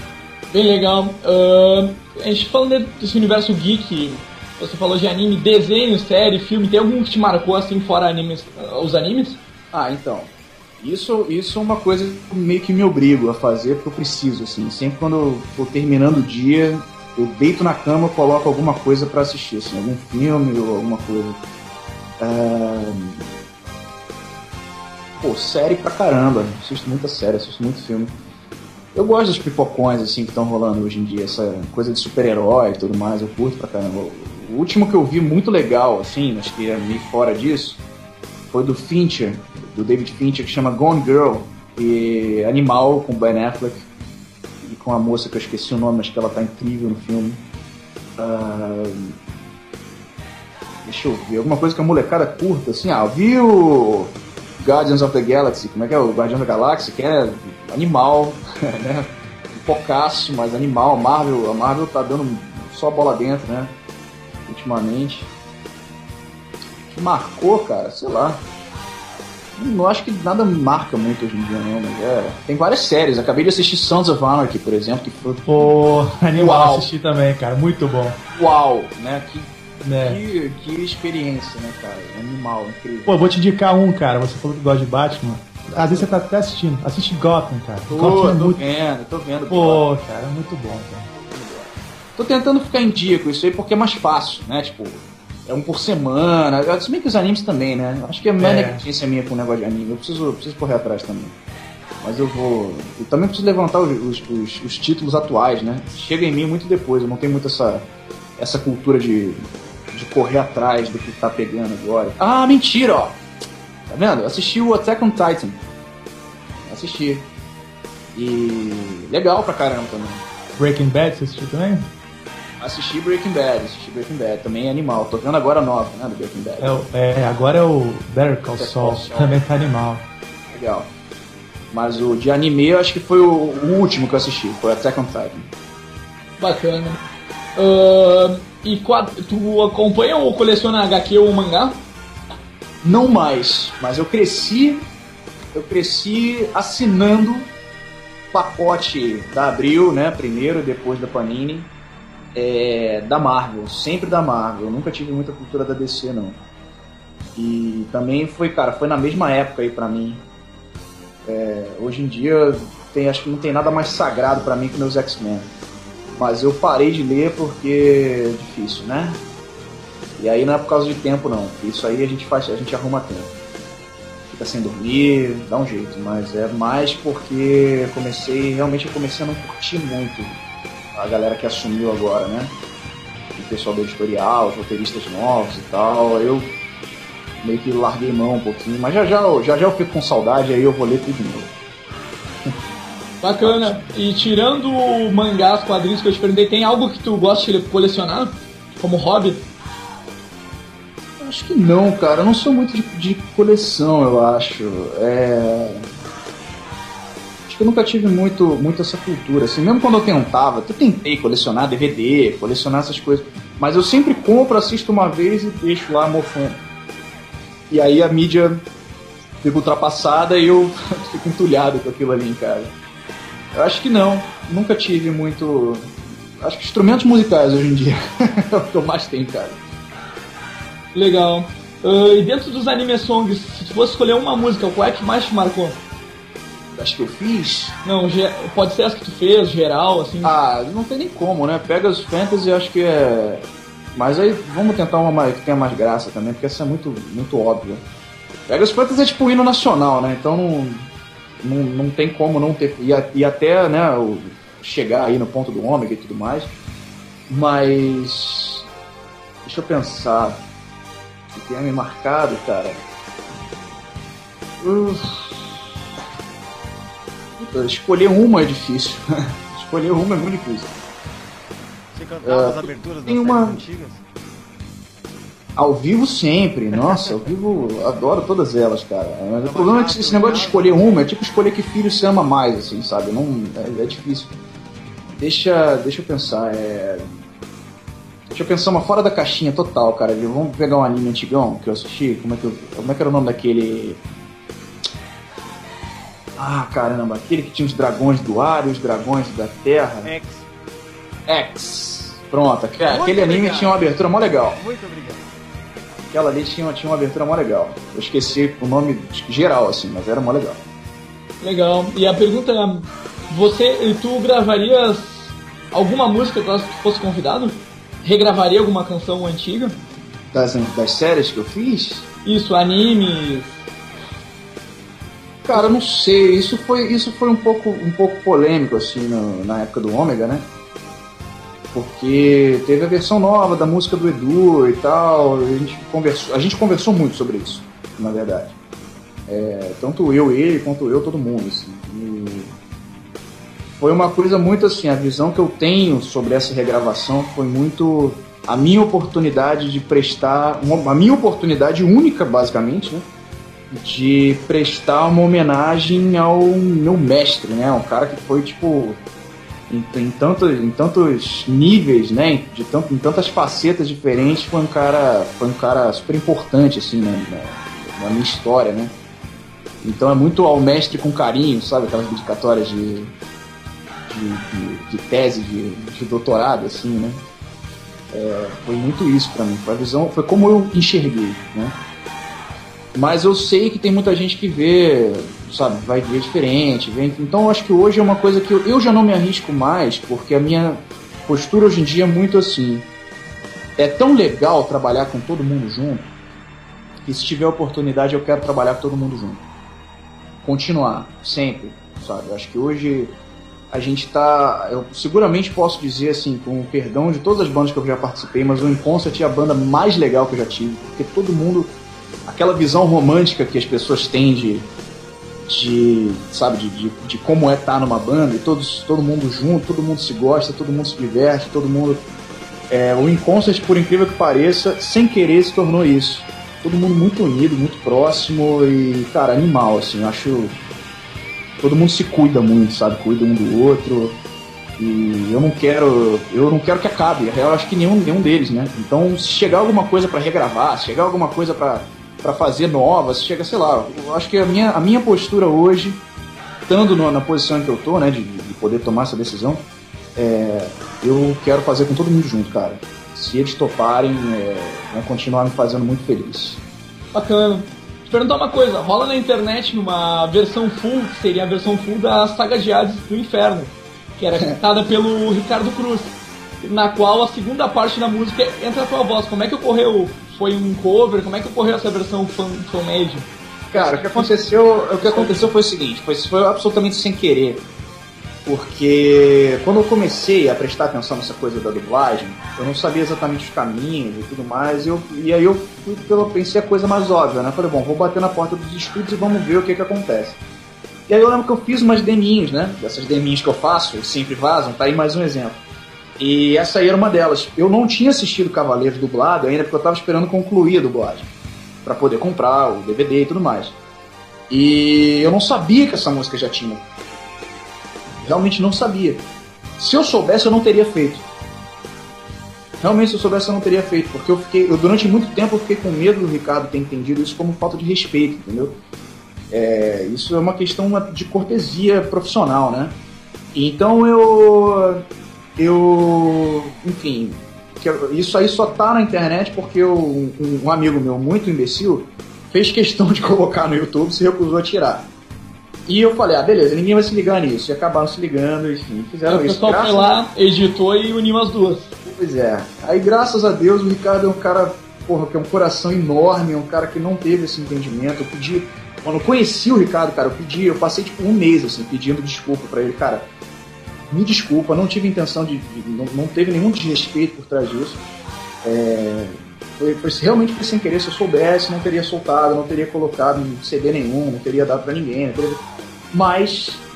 É, mas tá lá, foi mal, desculpa e tal. Aí partiu muito dele, assim, isso, inclusive. Eu lembro que foi um anime Friends que eu fiz em 2010 que a gente se conheceu, ele falou, não, imagina, a gente ia fazer junto. Aí a gente, eu faço a primeira parte, você faz a segunda parte. A gente chegou a fazer isso em alguns shows, acho. Mas nunca teve nada, assim. Acho que a gente fez um ou dois shows, a gente fez é, eu, eu, cantando a segunda parte com essa letra, essa letrinha que eu fiz aí. Mas foi muito isso, assim. A história, a história por trás foi isso aí. E hoje em dia, hoje em dia, nos shows do Inconcert ele faz essa música sozinho, inclusive. Bacana. E o por acontecer isso de sair na internet, fora esses dois shows, o pessoal já pediu uh, vocês cantarem junto ou não ocorreu ainda? Volta e meia pedem, mas é uma música que eu, ficou tão marcada com ele, né? Que é a música muito dele, sabe? Ele, ele volta e meia fala, pô, vamos fazer, sobe aí e tal. Mas é, o show do Inconstant tem esse certo equilíbrio, né? Tem essa, essa dinâmica de. É muita gente, sabe? E tem um momento de cada um e tudo mais. Então. Ele, ele, ele pega isso aí, acho que é a versão dele é mais legal e tal. O Ricardo é um puta cantor, super cantor. E, pô, o cara é. Enfim, não, não, não tem elogio suficiente pro Ricardo Cruz. Mas se ele chamasse para gravar a versão full, você gravaria? Eu acho que sim, mas eu acho que hoje em dia, se a gente fosse fazer alguma coisa nessa direção, a gente faria com todo mundo, sabe? É, a gente faria com a Larissa e com o Edu também eu, eu acharia bem mais legal. Acho que ele também. Cara, a gente tá. A gente já tá nessa vibe assim de, ó, galera, esse fim de semana não tem show, vamos fazer um churrasco? tá assim já. Entendeu? A gente sente falta de estar junto, a gente sente falta um do outro. Então é, é muito, é muito legal, assim. Eu acho que se a gente. Se a gente. Se as coisas continuarem caminhando tão bem assim, acho que é inevitável a gente, a gente acabar fazendo isso, nem que seja para dar de presente para os fãs. Mas por enquanto, sei lá, sem previsão. Acho que a gente tá focado em outras coisas. Bacana, então vamos tocar essa coisa que me foi meio polêmica. Vamos tocar então a... que é esse pessoal que uniu na internet, que ama animação, uniu e fez essa versão full encaixando Ricardo Cruz e Rodrigo Rossi em Pegasus Forever. Vamos tocar como é que ficou essa versão bem bacana. E a gente já volta. Rádio Braninha, rádio que não te deprime.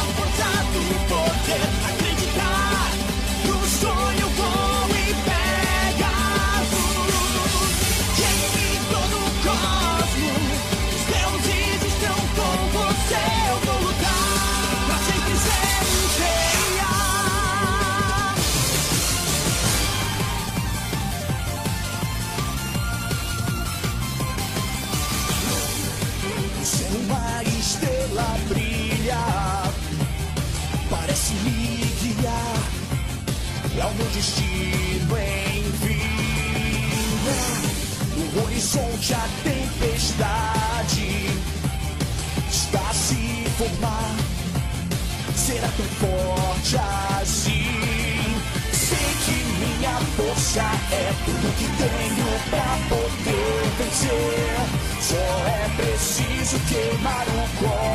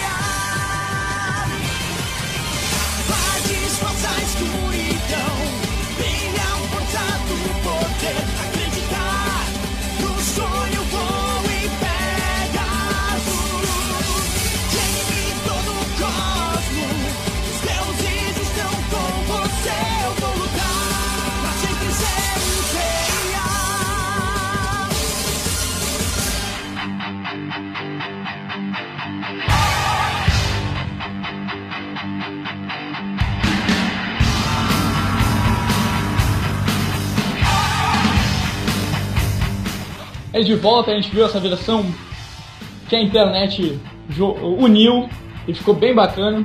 Espero que vocês tenham curtido também, galera.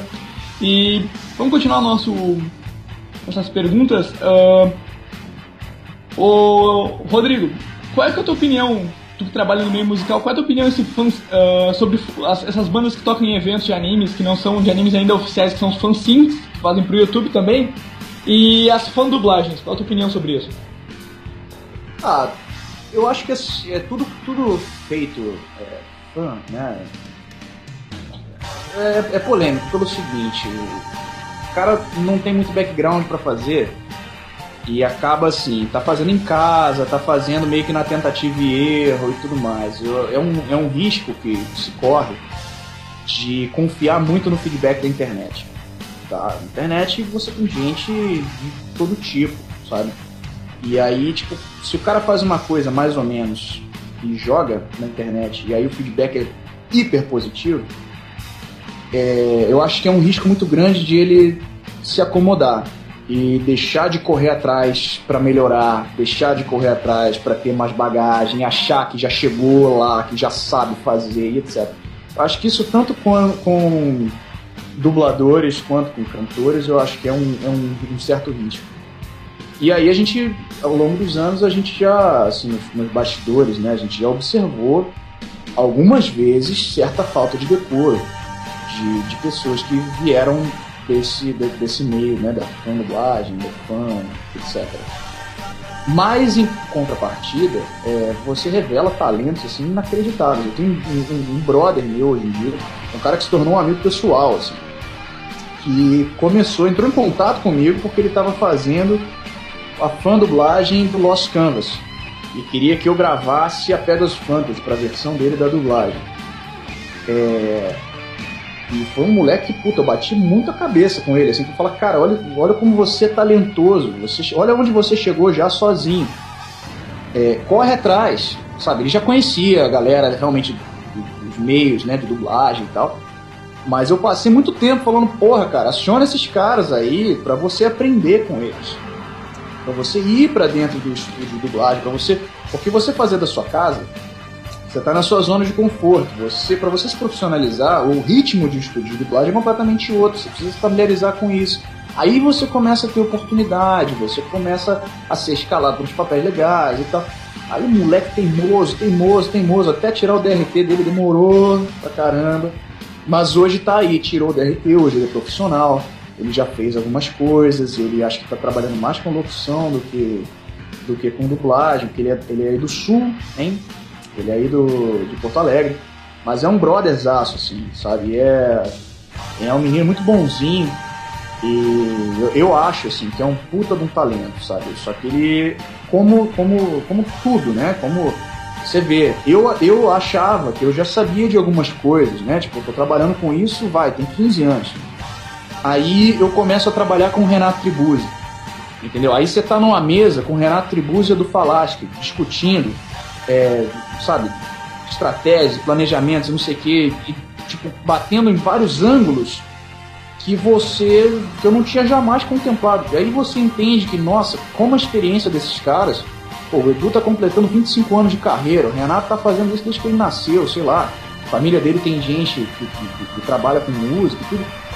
Então, assim, como eu ainda tenho coisa para aprender, como eu ainda não, eu não posso ter certeza de nada, eu não posso ter essa coisa de, que eu sei 100%. Mas isso, sei lá, isso é a minha postura. Eu acho que é coisa de fã dub, fã sim, de fã, não sei o quê, pode revelar grandes talentos sim. Mas é muito importante que você, que, que a galera que está brincando disso, né, que está jogando as coisas na internet, tá fazendo, procura quem procura o profissional, procura quem está fazendo isso há mais tempo, porque você só tem a ganhar. Você vai aprender, vai aprender cada vez mais e vai se aprimorar e vai, né, e vai correr atrás. Agora, e vai correr atrás assim, você faz para o YouTube, você você é, é, muito difícil, pelo menos, né? Eu acho que fazendo fan sing, fan dub, fan não sei o que, você não consegue explorar a obra, né? Enquanto que se você se profissionalizar, você começa a poder viver disso, fazer isso cada vez mais. Então, acho que, na minha visão hoje em dia, né, eu, eu com meus 28 anos, é, eu acho muito mais vantajoso você realmente transformar isso de um hobby que você pode ter você vai trabalhar no seu, sei lá, vai trabalhar num escritório, vai trabalhar, no, sei lá, numa empresa de, de 8 às 5 e depois vai fazer isso de noite porque você ama, sabe? A sua oportunidade de, de, de, viver disso de fato. Corre atrás de quem realmente faz e a, corre atrás de aprender de se elaborar. Tô falando pra caramba, foi mal, às vezes me prolongo, viu? É, a gente tem, como tu falou, muitos profissionais, a gente tem casos que a gente já teve aqui na rádio, como a IU, tá fantástica, temos o Wagner Tomazoni, que é fantástico do traje cômico.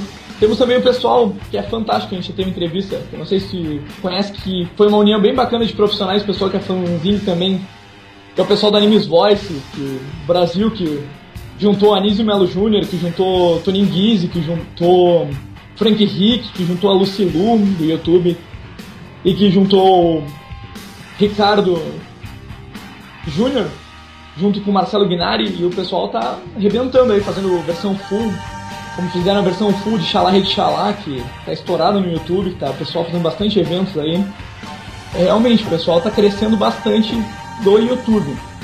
Uh, e para saber qual é, que é a tua opinião sobre. Tu acha que ainda falta mercado para anime no Brasil, ainda mais com essa esse negócio de censura na TV aberta, mais focado muito, às vezes passam um anime na TV fechada e não tem oportunidade, por exemplo, se essa música dos cantores de anime song ser dublada, ou toca música legendada e entra um anime dublado, ou, passa, ou, ou dificilmente passa um anime, o que, que tu pensa disso? Eu acho que a gente a gente está vivendo um período de transição atrás do outro, né? Em termos de mídia. É, e a, a, a, questão é que o mercado não está sabendo acompanhar ainda. Né? Isso eu, tô, eu, tenho batido muito nessa tecla com a, com a empresa nos últimos anos, desde 2012, né, que eu estou trabalhando junto com a, com a Toei Animation, e eu digo diretamente, né? E aí eu, eu tenho passado muito do que eu percebo, né, do, do, do, do meu feeling daqui, né, do, do Brasil. E a gente teve aí dois exemplos recentes de, de uma, uma falta de sincronicidade com o lançamento no Japão, é, que eu acho que fez o lançamento brasileiro perder a força. Eu acho que isso é um primeiro passo, tá? É, é, sincronia com o Japão. Saiu no Japão tem que sair no Brasil, porque o fã brasileiro, uma hora depois que o negócio vai ao ar no Japão, o moleque já consegue achar isso na internet. Então, para que, que a gente volte, para que o anime volte a, a, ter força, né, aqui com o público, é muito importante que você torne a pirataria obsoleta. Né? Você, você, você torna isso, você, você arranca o sentido, né? você destrói o motivo do porquê o moleque vai correr atrás de um, de um de uma cópia pirata, né, num torrent da vida. Eu chamo de moleque porque isso é molecagem. Você é, é o primeiro cara a comentar que, ah, porque o anime não vem pro Brasil, porque não sei o que, não sei o que, sei que. E tá baixando tudo, né? Tá baixando tudo de graça, tá baixando tudo pirata. Então, assim, ninguém, ninguém se, se, esquecem às vezes, né? O público, né? A molecada se esquece que as empresas vivem disso, né? É muito legal quando você está curtindo o produto na sua casa, é entretenimento, mas as empresas estão investindo um dinheiro alto para produzir. E esse, esse investimento, né, eles esperam retorno. Quando esse retorno não vem, aí a galera cancela, cancela a série, cancela, não traz para o Brasil, não traz para não sei onde, fala, bom, no Brasil não dá certo. Tá todo mundo assistindo. Mas no Brasil não dá certo, porque todo mundo assistiu pirata. Todo mundo assistiu pirata porque demorou pra caramba para sair, ou então não veio para um, pra uma plataforma legal. Assim. Então isso aí é um ponto. Essa questão da plataforma, eu acho que a TV tem perdido muita força, né? A não ser que, sei lá, ainda é muito forte. Mas eu acho que em relação a animes, eu acho que já a, a internet fez a, a, internet acabou com animes na TV. Então acho que mídias como Netflix, esses serviços on demand, né? Hoje em dia eu acho que são o caminho, porque permite que você aproxime o lançamento aqui e ali.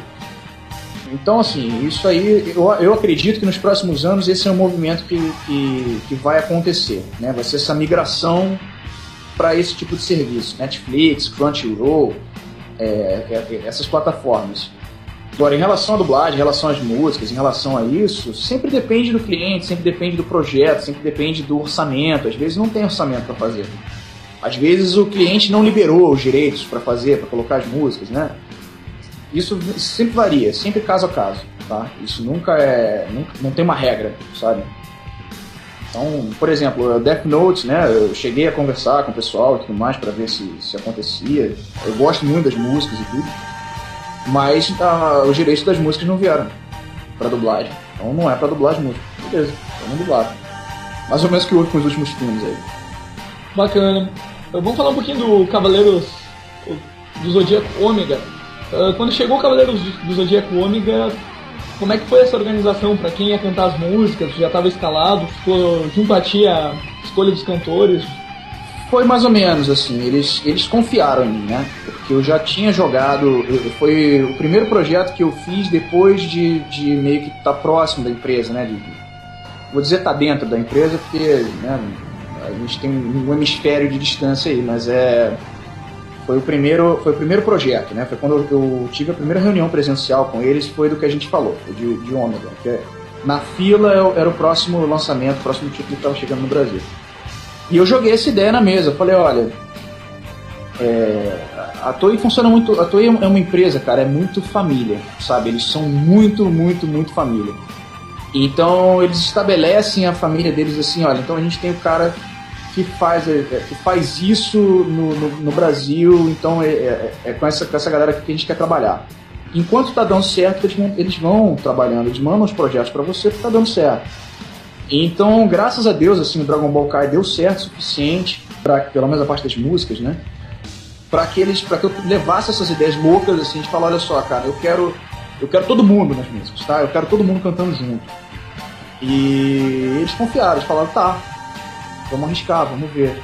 Eu, obviamente que eu pedi muito mais coisas, a gente, pô, teve, teve umas ideias muito loucas, assim, muitas coisas que eles até conceberam, acabaram, não, não, rolando por, por, por acaso. Mas o Ômega foi muito legal, porque eles me deram liberdade para fazer isso e surgir o In né? É, é, tudo isso aconteceu só porque a nova geração realmente foi um. se tornou uma realidade. O raciocínio foi. Eu, se, se tiver a oportunidade de fazer as coisas do Ômega, né? Pra gente continuar a série, é, acho que vai depender muito do, da resposta aí do público e tudo mais. É, eu não quero fazer sozinho mais não, eu quero sempre quero trabalhar com eles, com todo mundo junto. Então bem mais legal. Então é basicamente isso. Eu falei isso de uma maneira mais bonitinha, só isso. Bacana, então vamos tocar a primeira abertura de Os Cavaleiros Zodíaco Ômega. Uma música que é um clássico, que é um hino pra, pra quem é fã de anime. Pegasus Fantasy. Rodrigo Rossi e Larissa Tassi. E a gente já volta. Rádio Branime é rádio que não te deprime.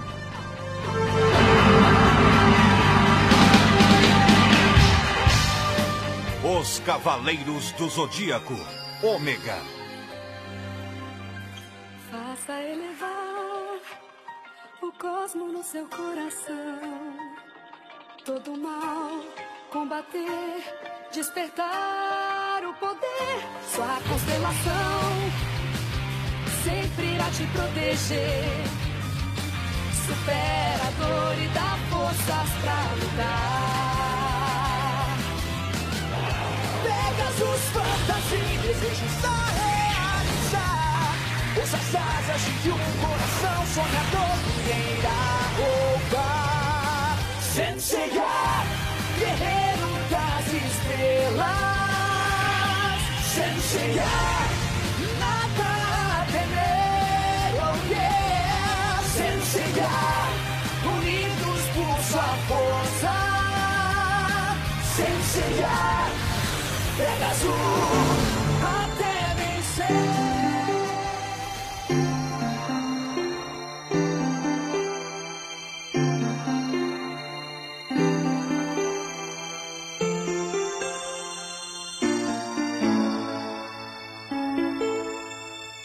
Beleza, uh, essa foi a primeira abertura de Os Cavaleiros do Zodíaco Ômega. Uh, fala um pouco como é que come... tu fal... falando do pessoal começando do Cavaleiros em Concert, você, a Larissa, o Ricardo e o Edu, como é que surgiu é, essa ideia de fazer um concert? A partir de ti, de onde que partiu essa ideia? Cara, eu sempre quis, né? Eu desde sei lá, acho que eu comecei a viajar nessa ideia ser 2010, não sei, 2009. Logo, logo que eu cheguei assim, nesse mercado, eu já conhecia o Edu, mas eu acho que calhou da gente. Foi um, o primeiro show que eu fiz com a Larissa, dividindo o setlist com ela e tal. E. E a gente começou a viajar um pouco nisso, né? De, puxa, mas a gente toca. A gente, essa época de show, só eu e Larissa, né? A gente fazia 23 músicas assim no show, no show. E aí a gente ficava pensando, sempre depois, falando, nossa, cara, tá faltando os caras assim, né? Eu não conhecia o Ricardo ainda, né? Conhecia o Edu, já era brother e tal, muito tempo. E por acaso eu tinha acabado de fazer uma, uma festa, um evento aqui pro, do Iron Maiden aqui no Rio, junto com ele. A gente fez junto com uma banda cover, assim, um setlist só de Iron Maiden, aquecimento pra turnê, uma, uma das Somewhere Back in Time aí da vida. E então o Edu, cara, tava, sei lá, sempre teve, né, em contato. E aí comecei a cozinhar a ideia, mas sabe, todo mundo ocupado, tudo, como é que vai funcionar? Todo mundo, porra, cheio de agenda. A Larissa tem uma carreira, né, é, como cantora sertaneja, né? Que ela, cara, ela não para quieta, assim, ela tem show, pô, todo dia. Ricardo volta e meia, você fala com ele, pô, tô no Japão gravando DVD com o Jean. Volto daqui a três meses pro Brasil. O Edu, então, piorou, né? Edu, tá, na época tava no Angra, né? então é, era Angra, Almar, anime, Angra, Almar, anime, o tempo todo. Então, assim, o primeiro passo foi isso, né? Foi entender como é que todo mundo funcionaria junto. E depois, quando rolou a oportunidade, né? Teve, teve muito disso, né? Muito de caçar a oportunidade certa e tudo mais. E aí a gente chegou, nova geração, foi uma música originalmente é cantada por uma boy band, né? Então são cinco cantores juntos, eu acho, então a música já veio toda divididinha. E aí eu falei, galera, na boa, é agora. Vamos fazer porque. Vamos gravar junto, sabe? Vamos gravar junto. Esse foi o primeiro passo. Depois eu pedi pra eles um show. Falei, vamos fazer só um show. Tá? Só um show. Eu, eu, nunca, eu não tinha essa expectativa que a, a molecada tá chamando agora de é, Brasil, Jan Prod brasileiro, então, nunca teve, nunca, nunca, isso nunca foi uma, uma, intenção, nem expectativa, nem eu acho que seja também, entendeu? Eu acho que o Jan é feito muito mais, muito mais, é, é, como é que eu digo, é, os caras conseguem parar tempo suficiente para se organizar e a gente ainda está um pouco distante nesse sentido, todo mundo é muito ocupado. Mas mas o que acontece foi isso. Enfim, a gente se juntou para um show e o clima foi tão legal, cara. Um show Natal, Rio Grande do Norte, que é uma cidade querida minha, no coração para sempre. Adoro todas as pessoas, fiz amigos de verdade lá e tal. Tô indo pra lá pra passar, tipo, férias, nem vou tocar nem nada, pra passar só um dia lá, que eu tô com saudade do povo, saudade daquela praia. E assim que eu cheguei é, o Edu e o Ricardo, a Lari chegou meio em cima da hora, mas o Edu e o Ricardo já chegaram, assim, tipo cara. Digão, é o seguinte, vamos. A gente tava conversando aqui, pô, vamos continuar junto, não vamos deixar. Não vamos deixar morrer depois desse show, não. Vamos. Vamos, vamos ver o que, que acontece, vamos, vamos marcar mais, vamos fazer mais coisas e tal. E eu faltei chorar ali na hora, né? Porque. Puta, os caras virem, né? Pra trazer, né? Essa, essa proposta, né? Então aí rolou. E aí a gente depois precisou de mais um tempo para bater um papo, descobrir como é que a gente vai funcionar junto. Facilitou que todo mundo estava na mesma agência, né? Então isso aí eu acho que era, era o que faltava, era todo mundo estar tá individualmente na mesma, debaixo do mesmo teto.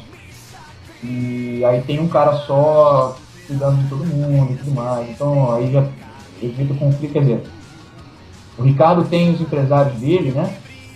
E a galera da Yamato, mas que a gente, a gente já, sabe, a Yamato também tá, tá bem próxima, né? Então a gente, a Yamato tá prestando todo o suporte, né? Nosso e tudo mais. E, então é assim, tudo funcionando muito legal, tudo funcionando muito bem. E rolou naturalmente, rolou deles, assim, veio deles. Então hoje em dia é muito, hoje em dia a galera, né, eles falam, ah, foi o Rodrigo que fez e tal. Mas a real é que, cara, eu fiz um show. A gente tá aqui dois anos depois e sem expectativa de parar conta deles. Única e exclusivamente deles. Então, eu, eu, eu vim na, na carona praticamente, né? Organizando tudo tudo mais, tomando frente das coisas, mas ainda assim, é, na carona. né? Então, enfim, é isso. Vamos lá, acho que o microfone corte novo. Bacana, então vamos, depois de tanta espera que só se tinha na internet versão ao vivo da nova geração, demorou, demorou, demorou, mas a gente conseguiu ser revelado no box DVD que saiu final do mês. A nova geração, bonitinha, em estúdio. Então vamos tocar ela para animar a galera. A nova geração com Edu Falaschi, Ricardo Cruz, Rodrigo Rossi e Larissa Tassi. Então vamos lá, a nova geração com Cavaleiros do Zodíaco em. A gente já volta. Rádio Branime é a rádio que não te deprime.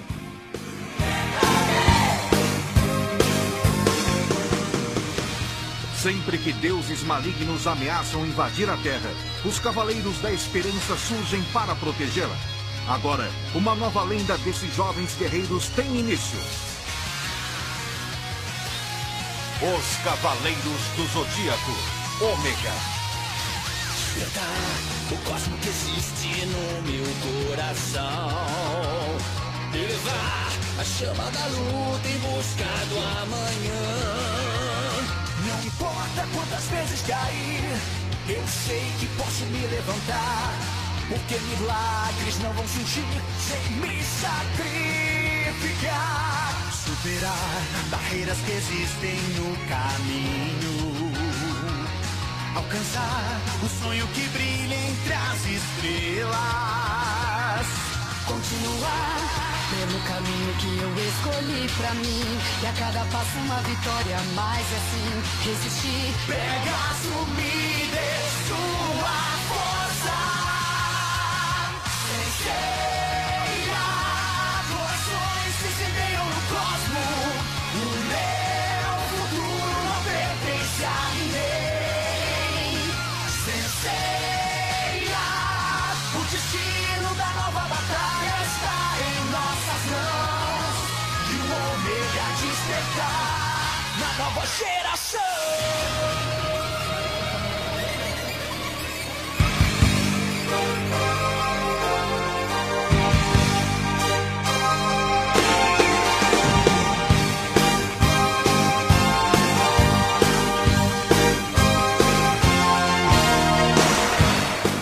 Então, uh, para finalizar assim sobre o Inconcert, como é que tá a organização da agenda? Já tem evento marcado e quais são os projetos futuros do Cavaleiros in Concert?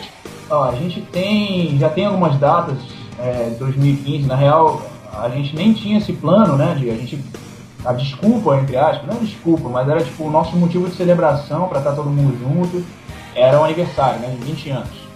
Então, esse ano a gente vai comemorar 21 anos de Cavaleiros do Zodíaco, a maioridade legal, Cavaleiros do Zodíaco agora pode beber nos Estados Unidos, é, bebidas alcoólicas, e a gente tem alguns eventos na agenda, que eu acho que o um que foi divulgado por enquanto, a gente acabou de vir do Nordeste, né? A gente fez uau, eventos animais lá, público insano. Foi minha primeira vez tocando num evento em Recife e eu tô completamente apaixonado por Recife. Tem alguém de Recife aí ouvindo, muito obrigado por existir.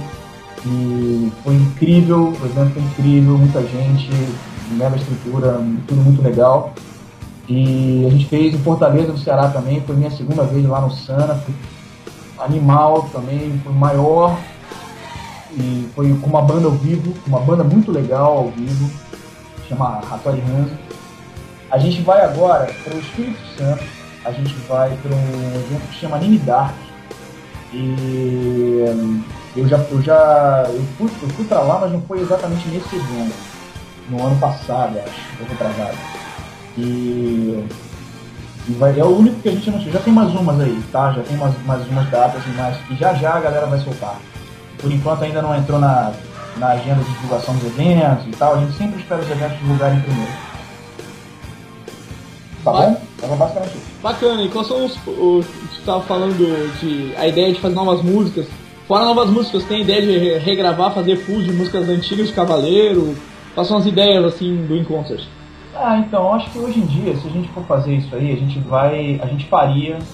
Não estou dizendo que vamos, tá? Tô dizendo que se, por acaso, eu acho que seria mais de presente para os fãs, sabe? Porque a gente teve essa ideia, vamos fazer um álbum completo com as músicas e tudo mais, mas é, enfim, né? Tudo sempre mais complicado quando você tem um telefone sem fio interplanetário, né? Então, é, vamos ver o que, que acontece em relação a isso aí. Mas eu acho que é, é muito mais provável que, que aconteça isso, a gente ter aquele discussão. Mas, isso eu estou falando agora porque a gente já falou em internet por aí, já falou em entrevista por aí, é, o que a gente realmente está com vontade de fazer é todo mundo sentar junto para fazer música. É, então, pode ser que aconteça, se a gente conseguir se organizar, o Edu tá mega pegado, a Lari tá mega pegada, eu tô terminando meu disco agora também, um disco novo, é, ainda nos próximos meses eu ainda tô comprometido com isso, depois vem toda a parte de divulgação, enfim, ainda, ainda tenho um, um bom compromisso aí com o meu disco novo, Uh, o Ricardo também, eu acho que daqui a pouco começa a coisa de celebração dele de 10 anos de ano, eu acho que vai, ele vai fazer alguma coisa, eu não sei. E ele lançou o disco dele agora também, enfim. Então a gente precisa só achar um espaço para todo mundo sentar junto e escrever. Né? É, é a nossa intenção, a gente quer fazer um álbum junto e tudo indica que vai ser um álbum completamente autoral, que foge dos padrões do que todo mundo faz individualmente, foge dos padrões do que o Ricardo faz é, na carreira solo dele, do que eu faço na minha, do que o Edu faz no Almar e do que a Lari faz no sertanejo. Acho que a Lari é que mais se distancia um pouco, né? E se bem que nada é impossível, tá? Porque a nossa intenção geralmente é, é exatamente isso, é jogar tudo ali na panela e ver o que, que acontece e abraçar assim, o estilo do outro e vamos tentar descobrir alguma coisa nova. Então, pode ser que isso aconteça, a gente tem muita vontade de fazer isso. E se por acaso vocês alguém postar aí que está num, num, retiro Cavaleiros em Concert em algum lugar, passando férias ou qualquer coisa assim, você pode ter certeza que isso aí está acontecendo. Mas é isso, cara. Então, os planos, por enquanto, é, é mais uma vez, o encontro funciona sozinho, eu acho. É, a melhor estratégia que eu tenho com eles é não ter planos, né? O melhor plano que eu faço com eles é, é não ter plano nenhum. Deixar acontecer naturalmente. Então, eu acho que isso aí vai rolar. Uh, e qual é que tu, falando em Cavaleiros, assim, tá pra sair um. Aconteceu em Hades em Ovas, ou em português, a Alma de Ouro, Sword of Gold. Qual é a expectativa desse novo Cavaleiros?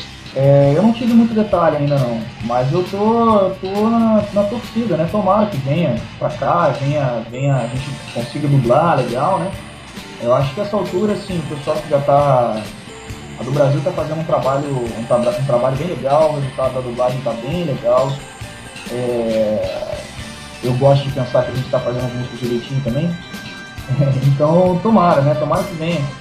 Sempre que tem um lançamento de Cavaleiros a gente fica. A gente fica esperançoso, né? A gente fica com a, a, gente, a expectativa sobe. Então tomara que seja uma série legal, né? Tomara que seja, que tenha músicas legais e tomara que, enfim, que os fãs curtam né, o, o material. Só espero que não demore muito para chegar no Brasil. Uma coisa que o pessoal fica na expectativa é esse novo Cavaleiros. Outra coisa, quando acabou o filme do Cavaleiro Zodíaco, o pessoal começou a. Já foi divulgado que vai ter uma continuação, A Lenda do Santuário. Outra coisa, o pessoal tá na expectativa é esse novo filme do Dragon Ball. Como foi de Dragon Ball, qual é a tua expectativa pro, pra esse filme que vão ressuscitar o Freeza? É, vamos ver. Vamos ver. O último filme foi mó legal, né? Sim. divertido pra caramba. Então, vamos ver, é nessa pegada, assim. Tu que acompanha. É... Ô Rodrigo, tu que acompanha a Toy Animation, tudo que está sendo divulgado é que tá pro filme ser lançado dois dias antes no Brasil do que no Japão. O que, que tu enxergas isso? De sair antes daqui do que no Japão? Pô, tem que bater palma. Tem que bater palma. Acho que aí sim a gente começa a reacender esse mercado, porque aí a molecada não vai ter escolha a não ser ir pro cinema pra assistir. Entendeu? Então, e, e, e engraçado, quando eu falo isso, eu me sinto assim, nossa cara, como eu tô sendo babaca. Porque eu, tipo, tô sabe? Não vai ter escolha. Mas, cara, é, é produzido para que você consuma dessa maneira, porque a empresa precisa ter o retorno dela, entendeu? Se você está aguardando sair o, o, o Blu-ray dublado para você baixar na internet legal, foi mal, o errado é você. entendeu? Por mais que tenha gente que já tenha nascido nessa época e acha que isso aí é certo, que só fez a série inteira, está errado. Você está perdendo a experiência de ir com seus amigos pro, pro cinema. E, pô, eu me lembro quando eu fui ver o filme do Abel, no cinema. Os Cavaleiros. Pô, foi animal, fui com todos os meus amigos, me diverti pra caramba, me lembro até hoje. Isso tem 20 anos, sei lá. Né? É, 20, 20 anos quase. são 20 anos agora. Então, porra, eu, eu tenho as memórias até hoje, assim, muito, muito vivas. Assim. É, então, tomara, né? Espero que os caras tenham escutado, né? Quando eu tô falando de, ó, sincronicidade, sincronicidade, vamos lançar junto, né? Lançar. Então, espero que seja isso aí. E acho que vai dar muito certo. Tô lá, cara. Tô lá na pré-estreia. Se tiver no Rio, tiver em São Paulo, tiver em Marte, a gente dá um jeito, arruma um cinema e vai lá assistir. E dentro dessas trilhas brasileiras, você tá numa expectativa, né, de o pessoal, caso. Como eles estão anunciando pra abril, e não se fala nada, só se fala da estreia do Dragon Ball, mas não se fala nada ainda de dublagem, de nada. Tu ainda tá naquela expectativa de poder ser a trilha do filme? Porque umas coisas que foi divulgado apenas que vai ter duas bandas japonesas tocando no filme original. Mas nada foi sei, falado cara. das músicas brasileiras. Pois é, não sei, isso sempre depende. Sempre depende do, do, do estúdio de dublagem, que eu acredito que Dragon Ball, é, eu acho que vai lá pro Emil, né? É, isso depende da, da música é, ser liberada, depende, sabe? Depende de muita coisa, não dá pra... Uma coisa que eu aprendi também nos últimos anos é assim, é não criar expectativa, sabe? Se tiver que, que vir pra gente, isso independente de eu participar da música ou não, como eu já fiz antes, né? De músicas que eu não gravei, mas que eu escrevi, que eu estive lá produzindo, é, como foi o caso do Laço de Flor, por exemplo, né? É, eu não teria problema nenhum, eu estou envolvido, é uma coisa que me dá prazer de fazer, realmente eu gosto, eu gosto de, de, de reencontrar com meus amigos, sejam eles os dubladores, sejam eles os personagens, sejam só toda essa galera do, do- do imaginário aí. Então é. Por mim, pra mim seria um prazer, cara. Seria um prazer e um privilégio novamente. Eu acho que tem. O fato de a gente ter perdido a oportunidade de trazer algumas séries, aí saindo já de Dragon Ball Cavaleiros, né? acho que isso já é um pouco mais estabelecido. Mas, por exemplo, uma série como One Piece, né? Que tem milhões de músicas. é, quando. Eu não sei nem se eu podia estar falando isso, mas quando o pessoal me passou esse dever de casa, assim, a minha cabeça começa a funcionar dessa forma. Tem 32 músicas pra fazer. Eu não vou cantar isso tudo, nem de perto. Tem coisa que não, que não cabe pra mim, tem coisa que, sabe, e, e- já deu, eu acho, um pouco também, sabe? Tem muita gente que é talentosa, que precisa da oportunidade, tá aí cantando e tudo mais. Então eu, eu teria esse interesse de começar a trazer essa galera, mostrar a galera que é boa, ou então introduzir uma galera que é, que é boa nessa, nessa área dos animes é, e chegar num resultado legal, sabe? E começar a apresentar gente nova para os fãs, e começar a, a trazer, então gente que os fãs vêm pedindo, e tentar dar uma direção, tentar, sabe, criar as contas. Acho que isso, isso é uma coisa. Só que por enquanto a gente não teve essa oportunidade ainda, entendeu? E. Enfim, tomara que venha no futuro, seja com, com as séries em que a gente já trabalha, seja com, com séries novas, entendeu? Então, enfim, tomara aí, filme Cavaleiros, filme novo, Dragon Ball filme novo, Cavaleiros série nova, tudo novo. 2015 tá prometendo, né? Então, vamos ver o que, acontece. Vamos tocar duas músicas pra encerrar. Vamos deixar pro Diego Coema. Quais são as músicas? Anuncia pra nós as músicas, Diego Coema. Vamos lá, a música faixa 1 do CD, a Above Now, e a segunda concursou com faixa título. Então é isso aí, vamos agradecer ao Rodrigo. Muito obrigado pela presença aqui na rádio.